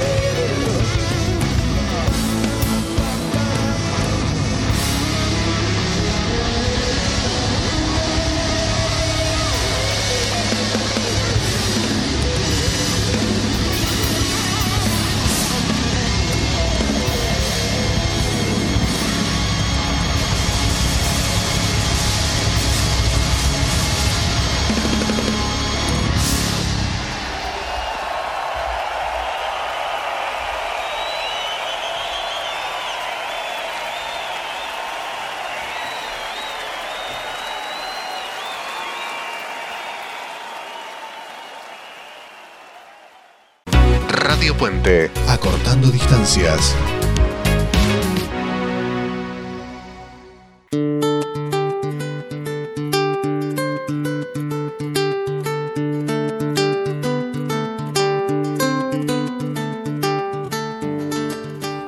Una tremenda charla con, con Estela que, que nos contó un pedacito de su vida. Te recomiendo sinceramente este libro que es maravilloso, Reflejos de un Sol Africano. ¿eh? Búscalo. eh, realmente un libro que cuenta historias de vida, pero que, que pinta una realidad del mundo, que pinta unas circunstancias de la historia, que pinta cómo, cómo es nuestra sociedad, cómo es la sociedad del otro lado del mundo, esa que no conocemos. Realmente un libro muy recomendable, ¿eh? muy recomendable y, y una vida que merece la pena conocerse. Así como, como también vamos a estar hablando en un ratito nada más con Luis María Sisto, que fue uno de los fundadores del Banco de Alimentos en la Argentina. Eh, nada más ni nada menos, ¿no? Su papá fue el fundador de, del Banco de Alimentos en la, en la- en la República Argentina y, y nos va a estar contando un poco de su historia. Él nació en La Plata, pero en este momento vive en Milán, pero atravesó el mundo ayudando a la gente. Así que ahora, ahora nos va a estar contando, nos va a estar contando también en un ratito Luis María Sisto, que, que está en Milán, nos va a estar contando también esa vida que merece la pena conocerse. Muchas gracias a todos los mensajes que están mandando en este momento, muchísimos, ¿eh? muchísimos mensajes, muchísimas gracias ¿eh? a cada uno. Después voy a ir leyéndolos y contestándolos. Una mañana con mucha, mucha actividad, muy movida esta mañana, eh, así que les pido disculpas por no contestar los mensajes en el momento, pero bueno, tenemos poco tiempo y mucho para contar, mucho para dialogar. Así que quédate, quédate, seguimos escuchando buena música y mientras tanto voy contestando algunos mensajes.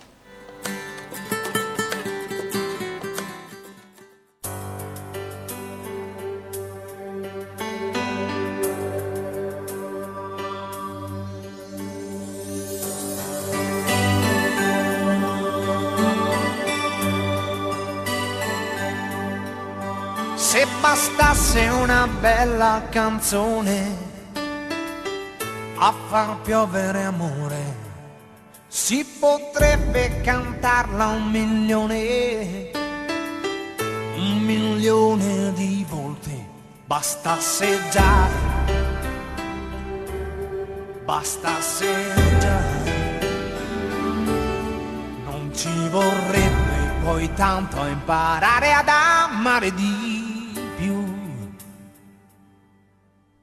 Se bastasse una vera canzone per convincere gli altri, si potrebbe cantarla più forte, visto che sono in tanti, fosse così,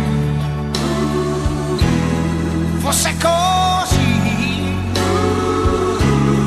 non si dovrebbe lottare per farsi sentire di Se bastasse una buona canzone a far dare una mano, si potrebbe trovarla nel cuore senza andare lontano. Bastasse già, bastasse già, yeah. non ci sarebbe bisogno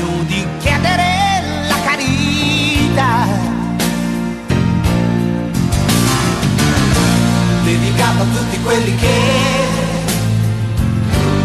sono allo sbando,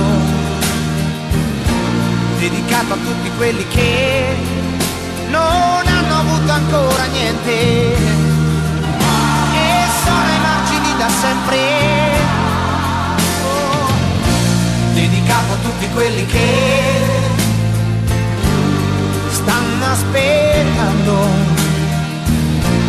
dedicato a tutti quelli che rimangono dei sognatori, per questo sempre più da soli.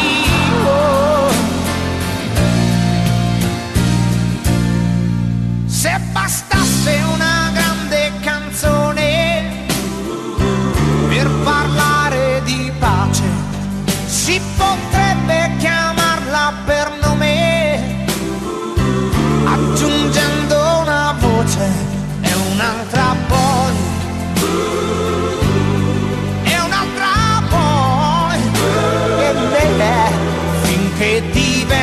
di un solo colore, più vivo che mai. Dedicata a tutti quelli che sono allo sbando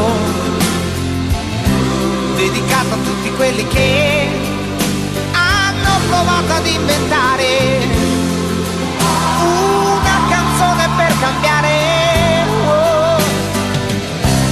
dedicato a tutti quelli che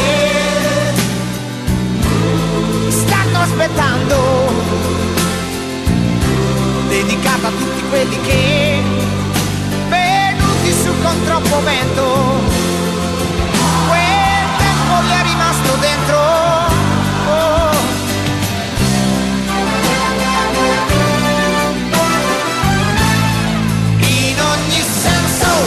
hanno creduto cercato e voluto che fosse così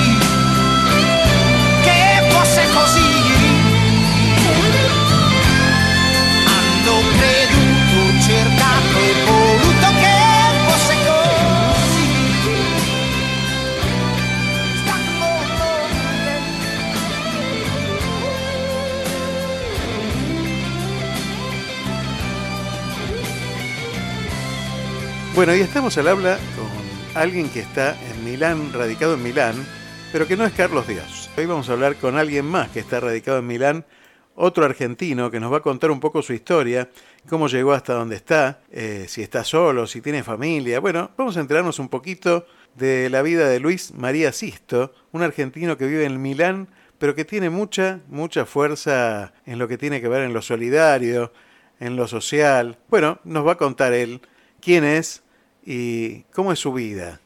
Buenas tardes, Luis María Sisto. Bienvenido a Te Seguiré. ¿Cómo estás? Bien, muy bien. Mucho gusto. Gracias por la llamada. Bueno, la verdad que un gusto, un placer conectarnos contigo. Eh, vos naciste en La Plata, ¿no? O por lo menos venís de esa zona. Sí, sí. Sí, sí, soy platense. Sos platense. ¿De qué cuadro sos? Bueno, no, no sigo mucho el fútbol, pero digamos que fam- de, de familia soy de gimnasia. Ah, bueno, bueno, porque viste que es muy, es muy fanático el tema ahí en La Plata. Este, entonces, bueno, siempre pregunto lo mismo. Contame cómo llega, me imagino que estás vos con toda tu familia en Milán, sé que estás vos con toda tu familia en Milán, ¿cómo llega hasta ahí? ¿Cómo llega, ¿Cuáles son los pasos en tu vida para llegar al lugar donde estás hoy? Bueno, yo, yo siempre, yo estudié antropología en La Plata, quería mm, trabajar, bueno, primero quería trabajar en, eh, en arqueología, después me fui orientando a lo social.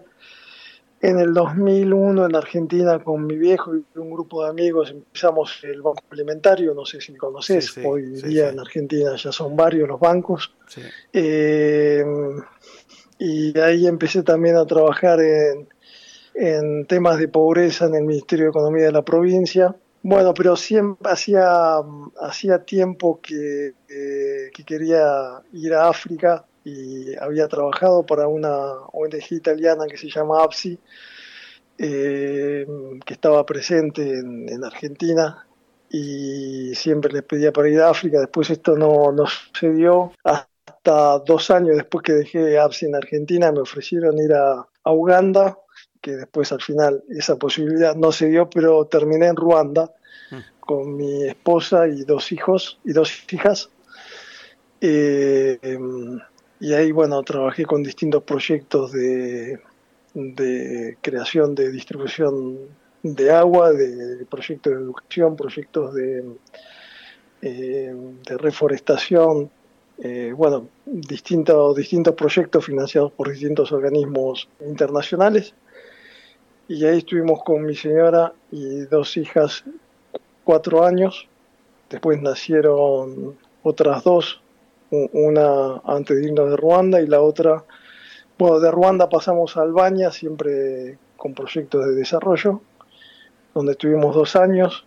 Eh, de Albania, en Albania nos pasó una cosa que se llama en el ambiente el mal del África, que es eh, el hecho de que la gente que estuvo en África quiere volver. Sí.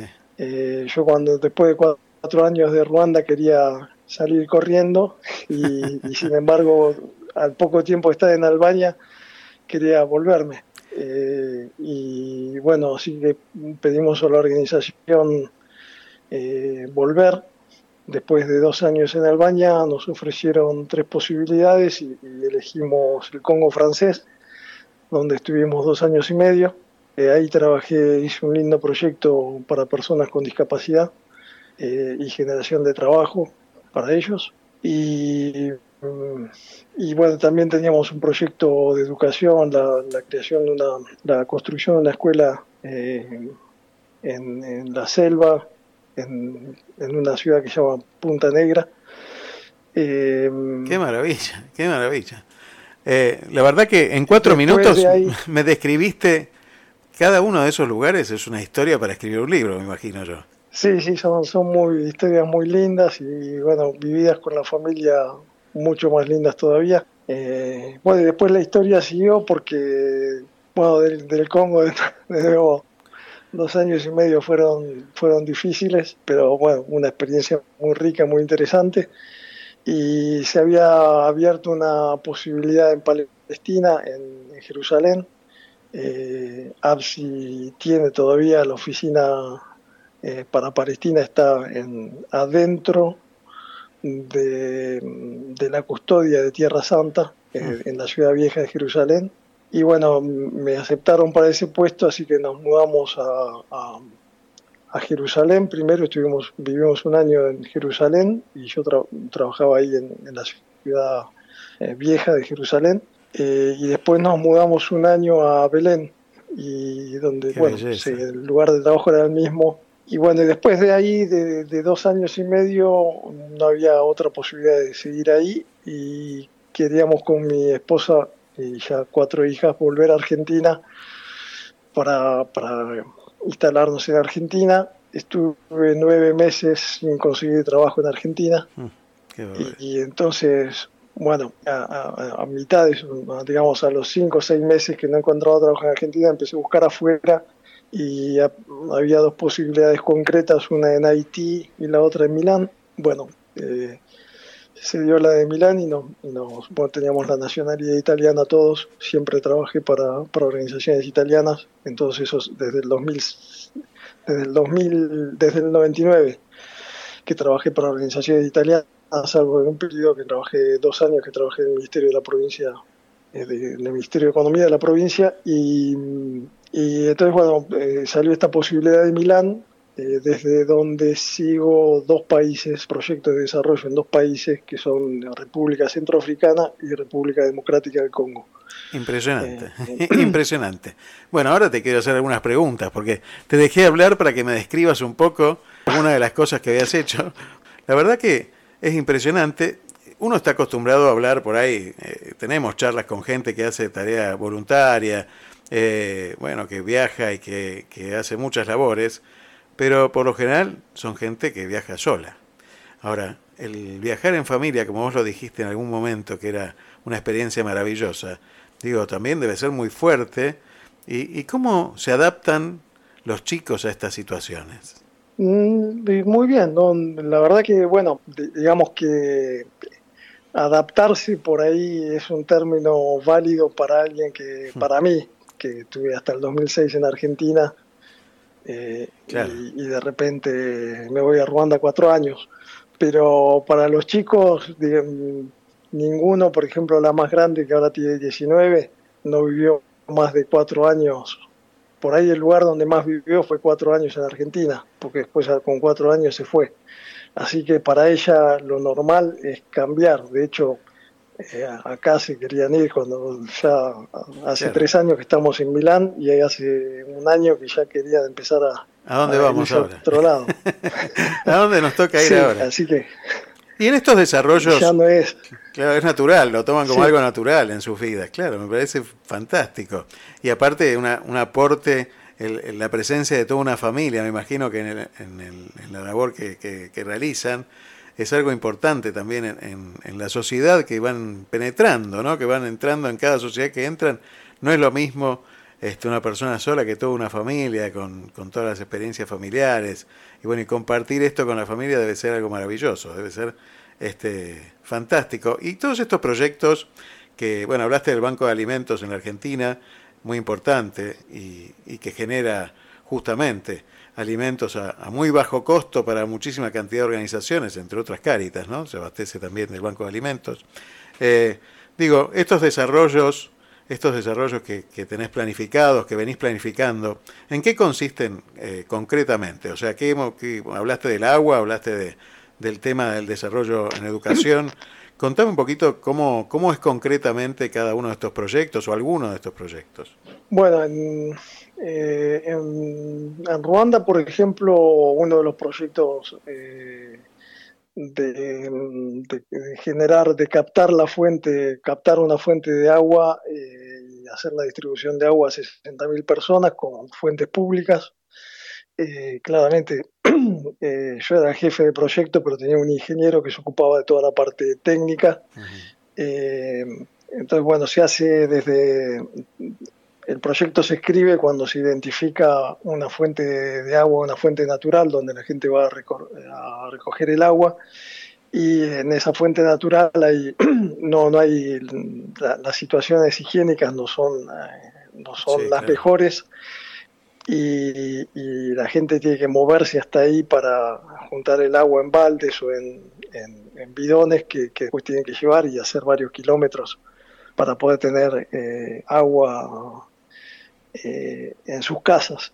Eh, entonces lo que se hace es captar la fuente, todo un trabajo de, de- de- de reconducir estas aguas, estas fuentes naturales y entubarlas para ponerlas con sistemas de, distribución. En este caso era de distribución gravitaria, eh, se de una fuente que estaba arriba en la montaña, eh, entonces por medio de, de tubos hacerla llegar a, distintas, a distintos puntos claves para facilitar el acceso al agua a las personas eh, con un filtro de, de la fuente, de, de modo que el agua ya se llegue semifiltrada, porque después de todos modos hay que hervirla y, para consumirla.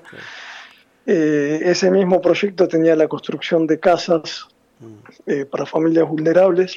Eh, creamos eh, un grupo de mm, albañiles que lo formamos y un grupo de carpinteros que lo formamos con, con los salesianos en Ruanda para que unos hagan la, la construcción de las casas y los otros la- las aberturas en madera. Eh, un proyecto muy interesante, muy lindo, eh, porque, bueno, eh, sobre todo porque lo cambiamos. El proyecto tendríamos, tendríamos que haber contratado una empresa para hacer esas construcciones y, lo cambiamos con esta modalidad. eh, cuando la gente participa en la construcción de sus propias casas claro. y demás, se apropia mucho, mucho más, sí.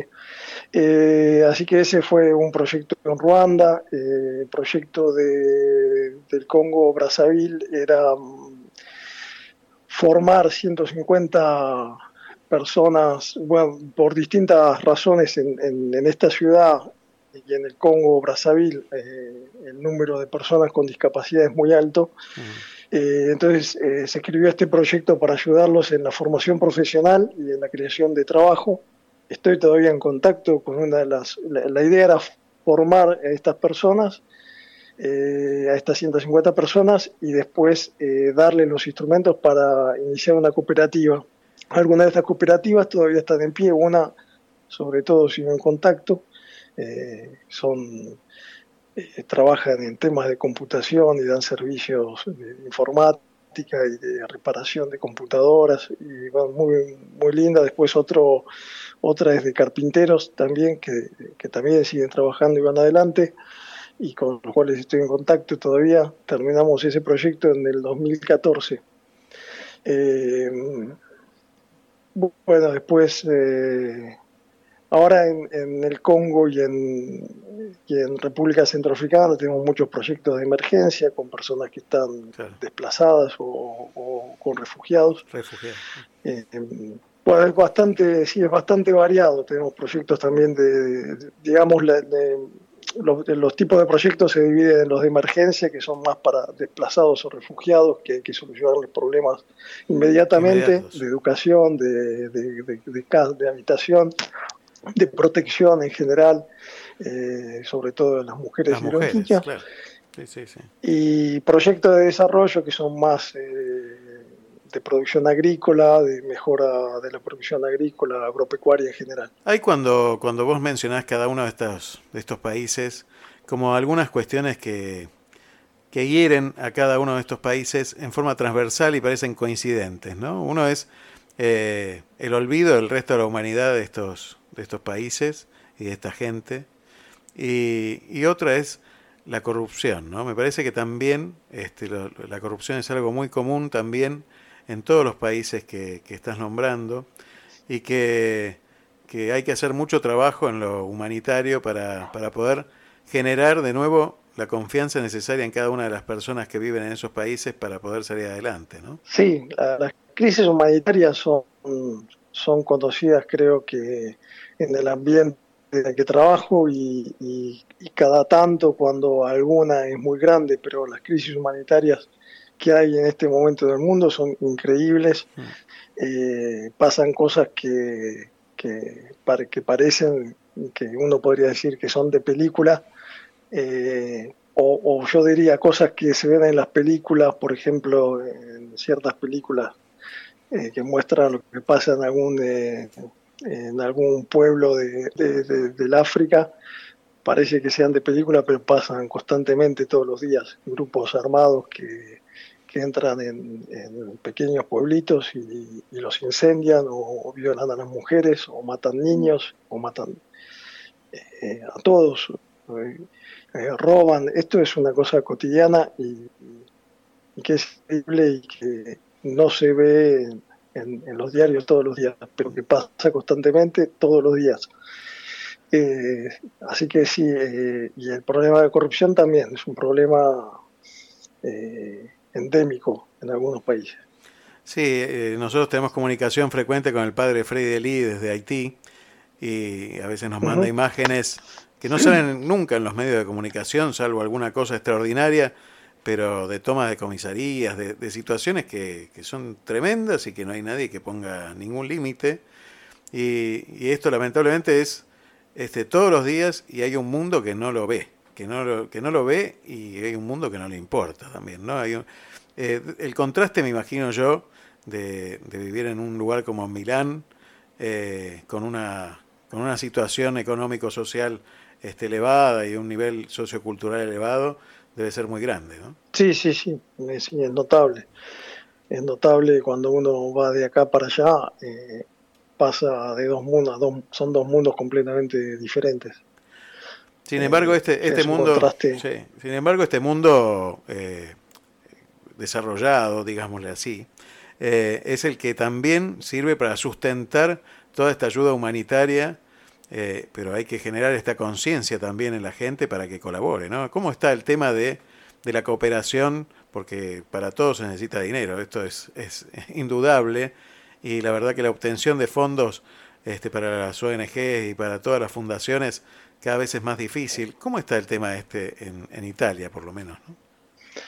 No, en Italia es un, es un país que con una historia muy rica en- no solo no solo en cooperación sino en, en- en todo lo que es eh, cooperativismo y, y- y ayuda mm, al sea al interno de la Italia que, que fuera de Italia Eh, hay tan hay muchas organizaciones eh, importantes italianas que juegan un rol en la cooperación a nivel mundial y que tienen prestigio.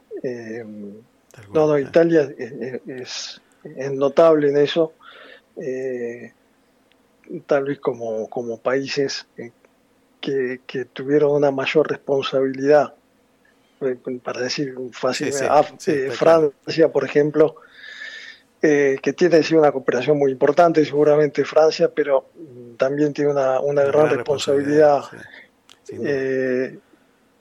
Sin embargo, Italia, para no tener esa responsabilidad, tiene una historia muy rica en cooperación eh, de años, entre, los primeros eh, países que tuvieron eh, organizaciones de cooperación.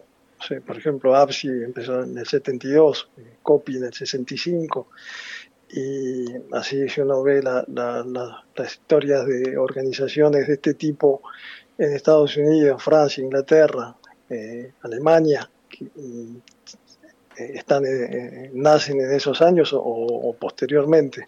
Eh, así que y el tema de fondo siempre es difícil, cada vez es más complicado porque las organizaciones las organizaciones que financian generalmente se vuelven, eh, son mm, por el tema de la transparencia, eh, complican la burocracia, aume- aumenta, digamos. Sí, sí. Eh, entonces, con el, tiempo, la ayuda humanitaria en ese sentido se fue complicando porque eh, cada vez hay más trabajo in- intermedio, digamos. Eh, antes, eh, estas organizaciones que empezaban en Italia empezaban con voluntarios que iban al terreno, que estaban directamente con la gente. Hoy día, eh, un, un jefe, yo en el 2006, cuando hacía de jefe de proyecto, estaba toda la mañana en el terreno y con la gente con la que trabajábamos. Eh, y a la, a la tarde volvía a la oficina y hacía el trabajo de oficina. Hoy día un capo de proyecto prácticamente no está con los beneficiarios, está, está haciendo todo trabajo de oficina, y tiene gente local que, que hace el trabajo de campo. Así que es, en ese sentido eso aumenta los costos, aumenta, eh, complica la situación. También están los temas de seguridad, que cada vez es más complicado ir al terreno. Eh, bueno, hay toda una serie de, de problemáticas que, que- que van complicando eh, la ayuda humanitaria en el tiempo. Luis María, ¿y qué viene? Eh, no, no sé por ahora, por ahora estoy bien eh, con esta organización eh, que me dio la posibilidad, aparte de, de instalarme acá en Italia. Eh, estoy contento y bueno, mm, estamos bien por el momento acá, así que no sé, no, no sé qué viene. Por el momento creo que estaremos acá unos años. Bueno, bueno, eso ya es, ya es un montón, eso. Ahora tus hijos te van a preguntar cuándo nos vamos. Sí, una- ya se fue, una la más grande ya se fue. ¿Qué edad tiene Eh, la más grande? La más grande tiene 19 Claro. y entró ahora eh, en, en el convento, se hizo monja. Qué maravilla. O qué bueno, maravilla. es, es novicia y con un movimiento eh, argentino que se llama el Verbo Encarnado, Claro. que conocimos, nosotros lo conocimos en, en Palestina, no lo habíamos conocido en Argentina, hicimos muchos amigos. Donde está la ahí. hermana, la hermana Guadalupe de Siria. No está más. No, no, sí. ya sé que no está más, pero bueno, empezó ahí también. Sí, sí, sí, empezó ahí y la conocí personalmente en Palestina porque vino a dar una testimonianza de, de su vida en Siria. Tremendo. tremendo. Eh, eh, sí, sí. Eh, de todos modos no está más, pero sigue siendo monja, lo claro, sí, porque claro, no es sí, que sí, dejó- sí, por supuesto, sí, sí. La- te, te la Eh, nombré porque la hemos entrevistado hace muy poco, así que este, hemos charlado con ella. vos. Y, y bueno, una historia de vida también maravillosa. Bueno, la verdad que una, una alegría. ¿Cómo se llama tu hija? Teodora. Teodora. Bueno, Ahora lo- se llama Tapeiné, que quiere decir humildad. Qué bonito. Pero te lo decía porque ella, eh, ella entró ahí como para ser misionera, así que apenas termine la formación va, La va- va ella a- quería volver a África. Se va para África, sin duda. La verdad que una historia maravillosa de familia. Eh, Luis María, la verdad que eh, con ganas de, de ir preguntándote por cada uno de los minutos que estuviste en cada lugar. Me encantaría que, que esta charla la podamos repetir más adelante y, y bueno, que cuentes con nosotros para todo lo que quieras difundir y, y- y bueno, que este medio también, aunque sea chiquito, aunque sea, bueno, desde este rincón del mundo de la Argentina y que llegue a donde tenga que llegar, ¿no? Así que bueno, muchísimas gracias Luis María, un, un gusto enorme haber charlado contigo. Te mando un gran abrazo y para, para toda la familia también. Este, realmente un placer este, hablar contigo. Bueno, gracias, muchas gracias, mucho gusto.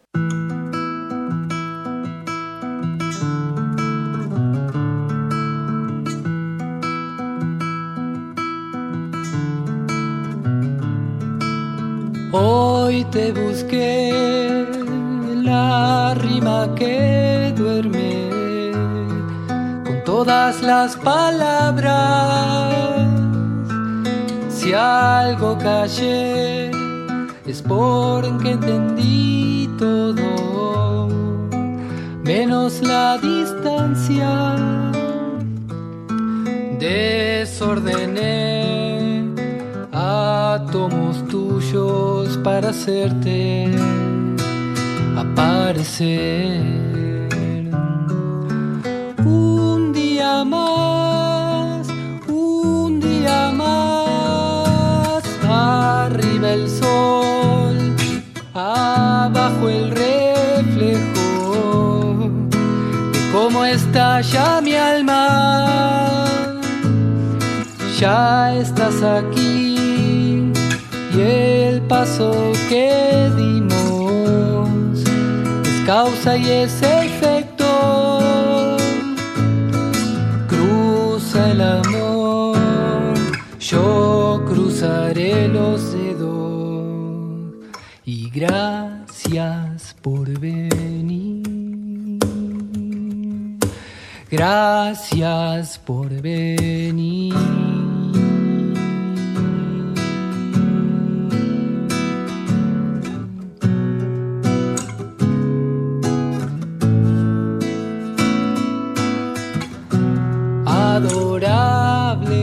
Puente se ha creado entre los dos.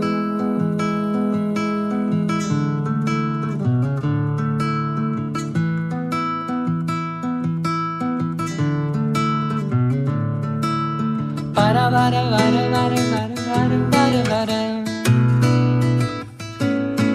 Para, para, para, para, para, para, para,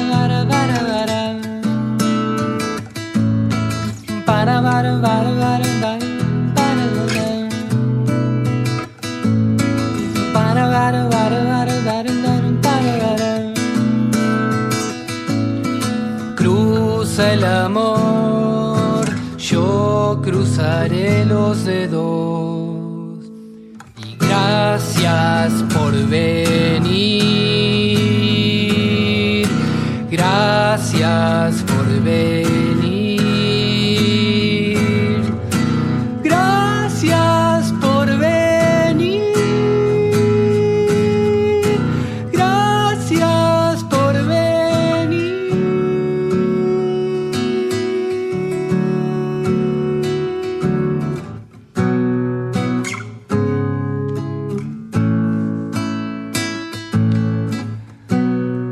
Adorable puente.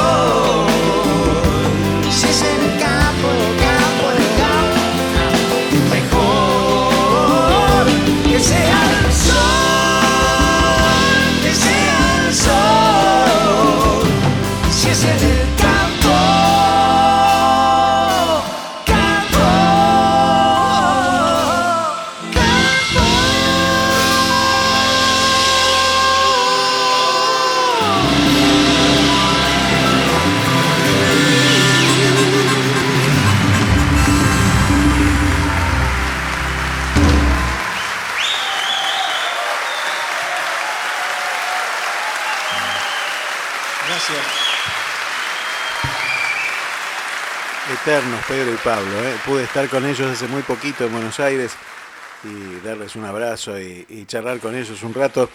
Y te invito porque ahora el 21 de enero en la ciudad de Buenos Aires, en la Biblioteca Café, se va a estar presentando Jorge Durietz con Ale de Raco, Pedro Conde. Puedes hacer tu reserva al 11 65 15 95 14. Te repito. 11 65 15 95 14. La Biblioteca Café queda en Marcelo T. de Alvear 11 55 en Buenos Aires. Allí se va a estar presentando el día 21 de enero Jorge Durietz junto a estos dos grandes músicos también.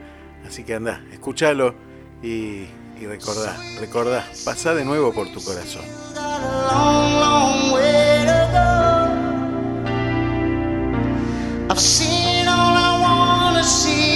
day.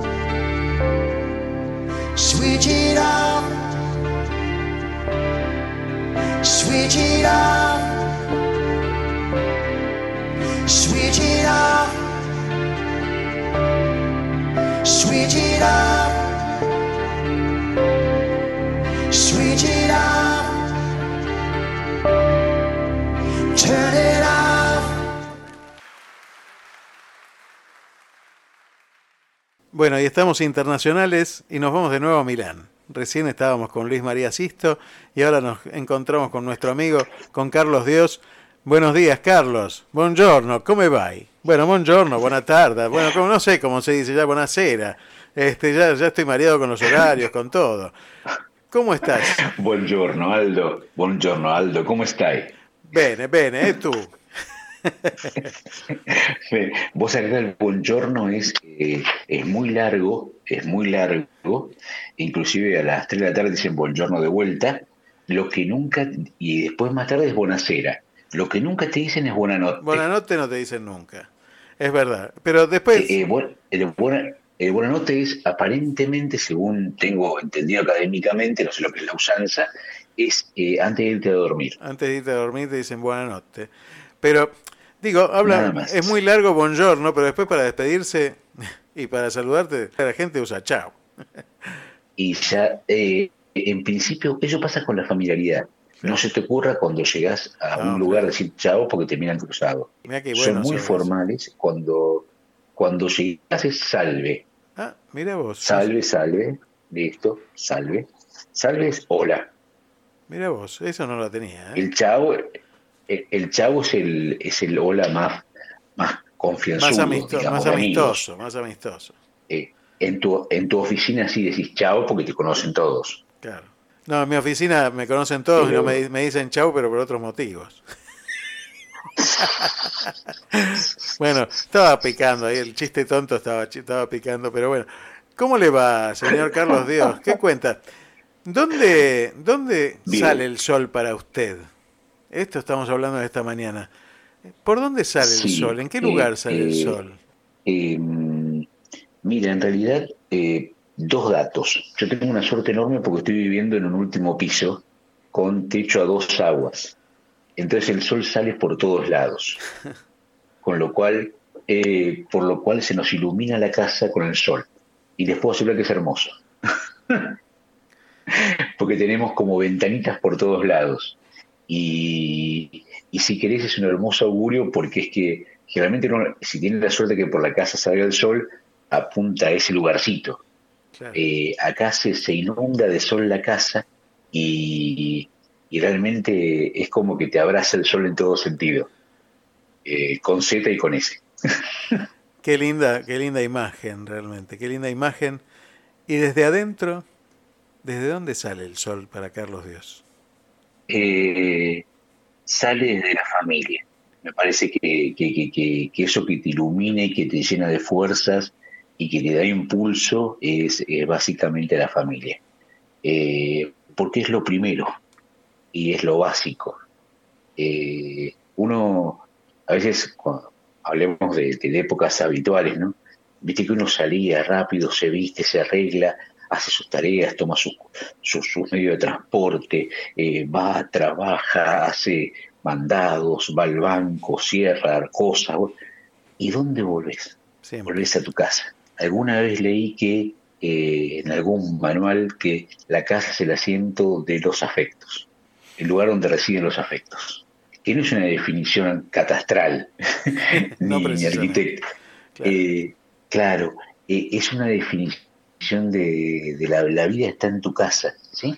Eh, independientemente de, de la extensión, de la disposición, la cantidad de ambientes, la orientación, más allá que sea un departamento, no es tu casa. Y en tu casa están tus afectos y ahí es donde vos, donde vos te nutrís, donde al final de todo, cuando pasó todo, todo, todo, todo, volvés a ir a recargar energías. Vos sabés que esto que decís, cuando mucha gente viene al estudio y, y me vienen a hablar por el tema de las propiedades y, y hay un tema de división de propiedades, uno nota que siempre la gente está como muy aferrada a los bienes materiales. Todos los que tenemos experiencias en, en mudanzas, tenemos una vivencia del, de esto, de, de desposeer, ¿no? de, de sacarnos ese peso de poseer algo para siempre o de, de apegarnos demasiado a las cosas. Y, y yo creo que vos tenés una gran experiencia en este sentido, sobre todo habiéndote trasladado a tantos kilómetros de, de aquella que se decía que era tu casa, esas paredes que, que albergaron a tu familia y hoy albergan otras paredes, pero que eh, no es lo importante, ¿no? Vos sabés que eh, unos días antes de, irnos, el grupo de, de amigos de la radio tuvieron el, el- el gusto de, de hacer un asado para como una despedida, ¿no? Eh, fue muy lindo y por suerte, más allá de que, de, de que la comida fue rica, la bebida y todo, nos quedamos charlando y compartiendo, que era lo que en definitiva era la excusa para eso, ¿no? Y uno de los amigos me acerca en coche a esta casa, eh, eran como dos de la mañana, y se apea a un, a un costado y nos quedamos charlando, porque queríamos seguir charlando nosotros. y, y en un momento le digo, ¿sabes qué me pasa? Eh, no, ¿qué te pasa, Carlos? Me di cuenta de la cantidad de cosas que me sobran. Y me di cuenta, o sea, eh, yo estuve todo el año pasado, no, pero desde marzo a noviembre regalando libros a mis amigos, Me a quienes quería que, que... Y bueno, y esos libros me, me enriquecieron muchísimo, pasé momentos eh, deliciosos, pero son cosas, son cosas, y las cosas van y vienen, las más lindas, las más feas, las más caras, las más baratas, pero son cosas. Y, y al final, mira, hay un ejemplo muy, muy, muy, muy concreto. Cuando vinimos para, para Ezeiza, pedí con tiempo porque veníamos con muchas valijas, somos cinco, y nos la idea era que viniéramos todos en un mismo, un mismo vehículo, ¿no? Entonces nos vinieron a buscar en una tremendona cam- camioneta, no sé cuánto, cuántas plazas, ¿no? Y íbamos en, en el coche para, para Ezeiza, y, y un joven de veintipico de años, treinta, quiso como sacar charla, ay, ¿a dónde se van? Porque acostumbraba a hacer así traslados al aeropuerto de gente que se está yendo en este momento del país. Y nos vamos a Italia. Ah, qué bien. Apostó un poquito más. ¿Ya tienen amigos, tienen familiares, qué sé yo? No, dijimos nosotros. Es hizo un silencio medio como incómodo, como que el señor dijo, sácate, metí la pata, ¿no? y eh, sale al fondo la voz de mi hijo mayor que dice, nos tenemos a nosotros. Wow. ¿Qué se puede decir después de eso? Listo. Está todo respondido. Ya sé dónde sale el sol. Listo, listo. Gracias, Carlos, por compartir estos, estos pedacitos de tu vida con nosotros cada sábado. Gracias. ¿eh? Un, beso grande a ustedes y que tengan un hermoso fin de semana. Un gran abrazo para cada uno de esos soles. Gracias. Gracias, un abrazo. Le he pedido tanto a Dios que al final oyó mi voz. Por la noche a más tardar, mm, yendo juntos a la paz. Cartas de amor en el hall. se secan con el sol. Lejos de la gran ciudad, ella es mi felicidad, nada como el juntos a la par.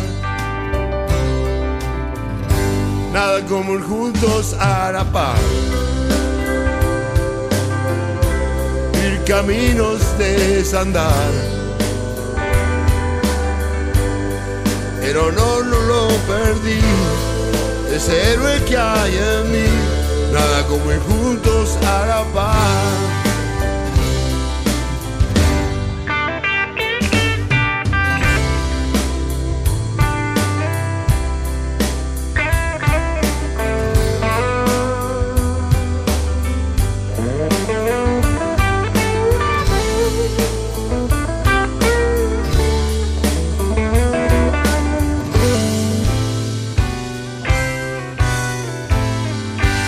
Sé su nombre, sé su edad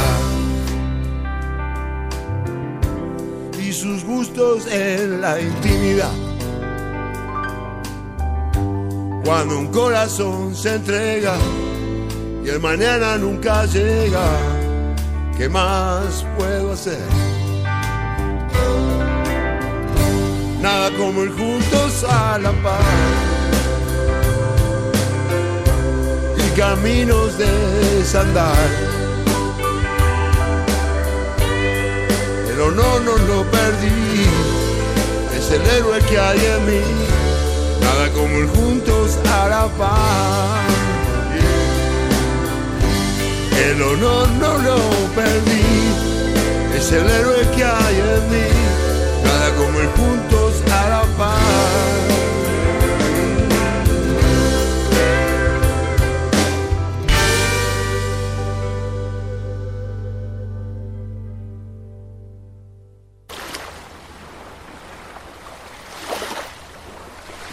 Radio Puente, un lugar de encuentro para todos.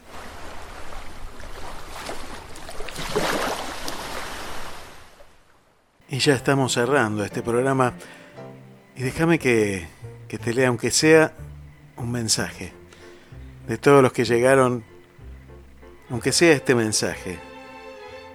Lo envió Hugo Batione y es del gran escritor uruguayo Eduardo Galeano. Me caí del mundo y ni sé por dónde se entra.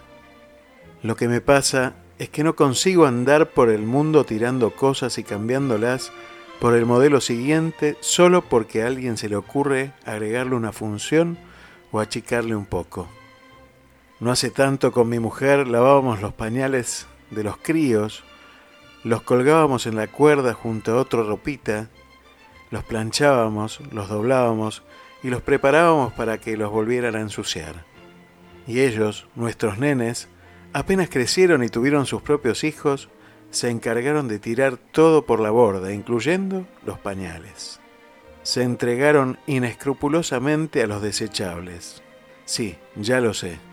A nuestra generación siempre le costó tirar. Ni los desechos resultaron muy desechables.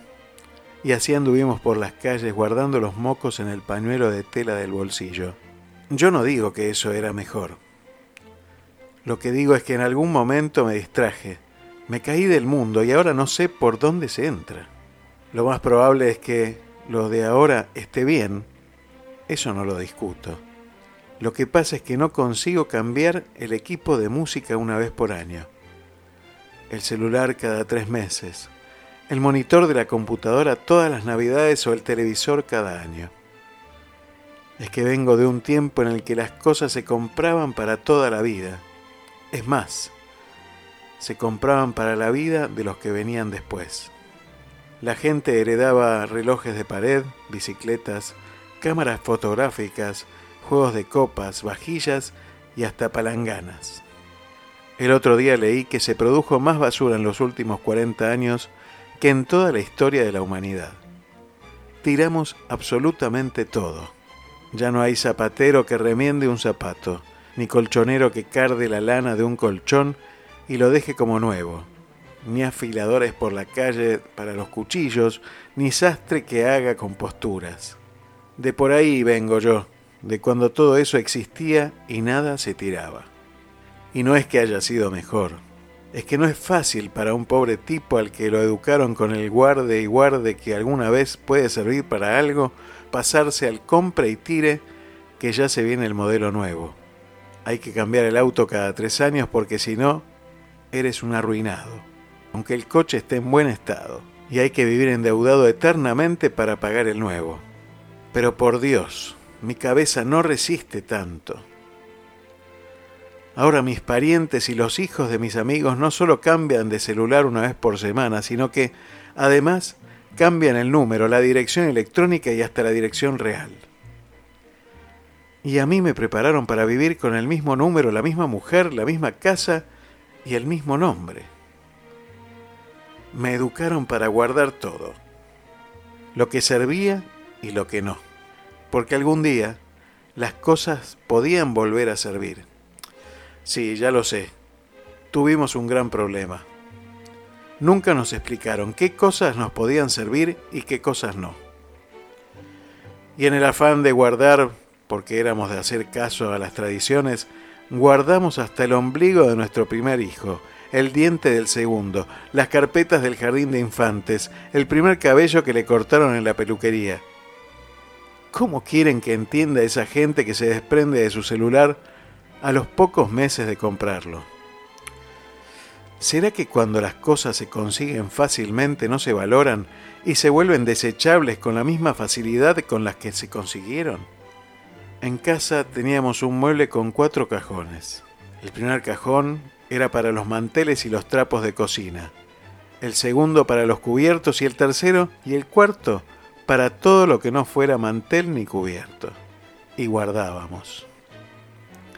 Guardábamos hasta las tapas de los refrescos, los corchos de las botellas, las llavecitas que traían las latas de sardinas y las pilas. Las pilas pasaban del congelador al techo de la casa, porque no sabíamos bien si había que darles calor o frío para que vivieran un poco más. No nos resignábamos a que se terminara su vida útil en un par de usos. Las cosas no eran desechables, eran guardables. Los diarios servían para todo, para hacer plantillas para las botas de goma, para poner en el piso los días de lluvia, para limpiar los vidrios, para envolver. Las veces que nos enterábamos de algún resultado leyendo el diario pegado al trozo de carne o desenvolviendo los huevos que meticulosamente había envuelto en un periódico el almacenero del barrio. Y guardábamos el papel plateado de los chocolates y de los cigarrillos para hacer adornos de Navidad. Y las páginas de los calendarios para hacer cuadros y los goteros de las medicinas por si algún medicamento no traía el cuentagotas. Y los fósforos usados porque podíamos reutilizarlos estando encendida otra vela. Y las cajas de zapatos se convirtieron en los primeros álbumes de fotos. Enderezábamos los clavos para reutilizarlos después. Y los mazos de naipes se reutilizaban aunque le faltara alguna, con la inscripción a mano en una sota de espada que decía este es un cuatro de bastos. Los cajones guardaban pedazos izquierdos de broches de la ropa y hay ganchitos de metal. Con el tiempo aparecía algún pedazo derecho que esperaba a su otra mitad para convertirse otra vez en un broche completo. Nos costaba mucho declarar la muerte de nuestros objetos y hoy, sin embargo, deciden matarlos apenas aparentan dejar de servir. Y cuando nos vendieron helados en copitas cuya tapa se convertía en base, la pusimos a vivir en el estante de los vasos y de las copas.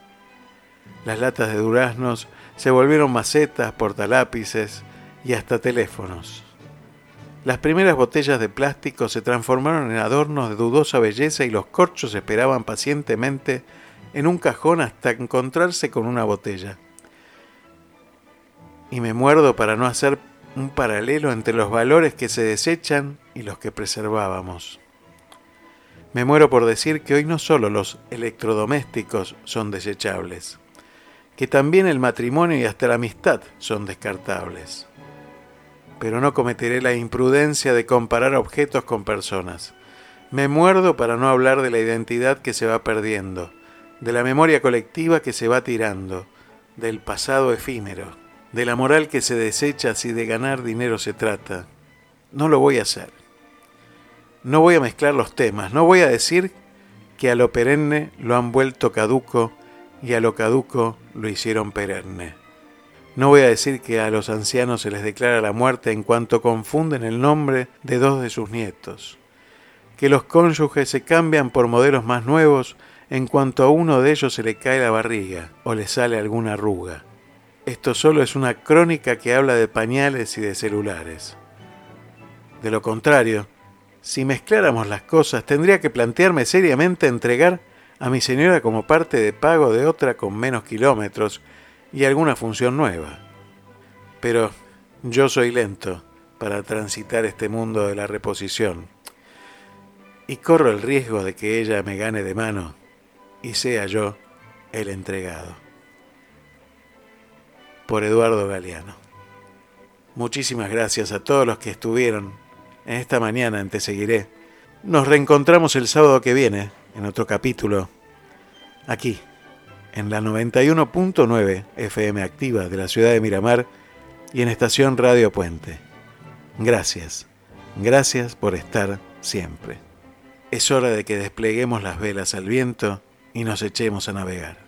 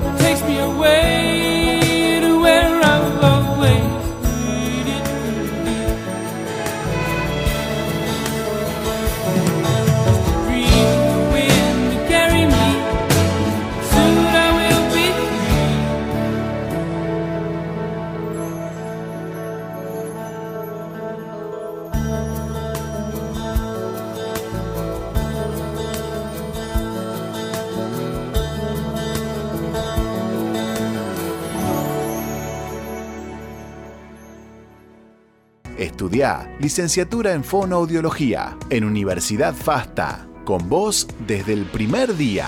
Más de 20 carreras con modalidad presencial. Informes e inscripción para el ingreso 2022 en www.ufasta.edu.ar. Universidad FASTA. Saber es crecer.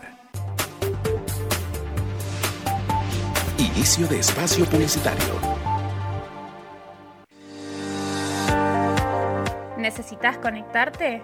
Bluetech, soluciones informáticas. Bluetech, diagnóstico, reparación y optimización de PCs y notebooks, instalación de sistemas operativos, actualización, juegos y ensamblado de equipos, discos sólidos y placas de video. 223 3410 210. Bluetech, soluciones informáticas. 223 3410 210.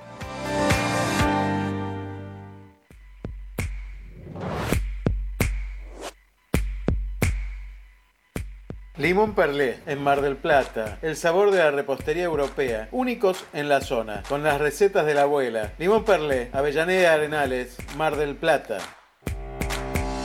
Teatro Astral de Miramar, temporada 2022. Te ofrece las más variadas propuestas. Podés adquirir tus entradas en tuentrada.com o en boletería, calle 21 1510, en el horario de 18 a 22 horas. Teatro Astral de Miramar, temporada 2022.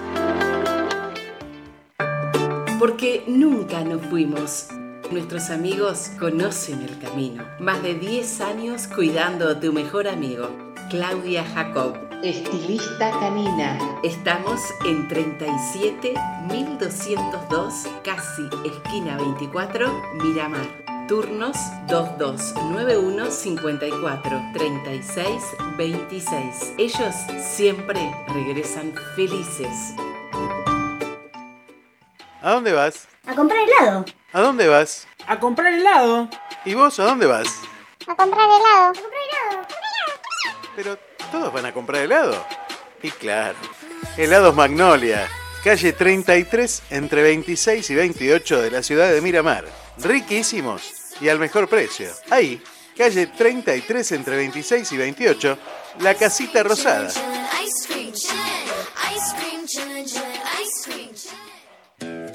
En un frasco de mermelada a la campañola vas a encontrar pura fruta hecha mermelada para llenar tus tostadas de sabor. Vas a encontrar que tenés tiempo de desayunar con tu familia. Mermelada a la campañola. Sabores para el alma. Grupo Sabores, Catering y Perniles. En Sabores preparamos toda la comida para tu evento. Entradas, picadas, pizzas, tacos, perniles y postres. Búscanos en www.gruposabores.com.ar o en las redes como Grupo Sabores. Grupo Sabores, una expresión diferente. Desde tu casa, una nueva mirada. Bodega Mirada. Malbec en Damajuana te lo lleva a tu casa. Bodega Mirada. Haz tu pedido a través de Instagram, arroba bodega mirada o por email bodegamirada arroba gmail.com. Tu momento en cualquier momento. And that'll always be true. I love to stroll on the beach.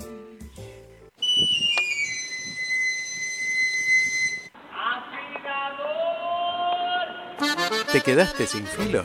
Llámalo a Luis Reboredo al 2291 40 12 20. Afilación de cuchillas y tijeras para uso profesional y doméstico.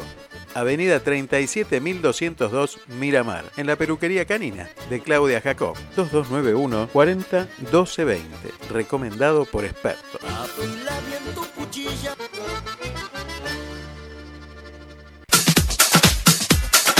Fin de espacio publicitario.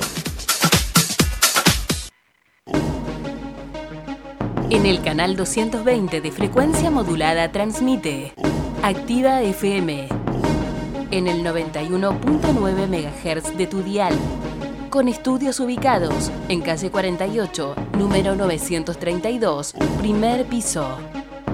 Miramar, provincia de Buenos Aires. Quédate en Radio Puente www.estacionradiopuente.com.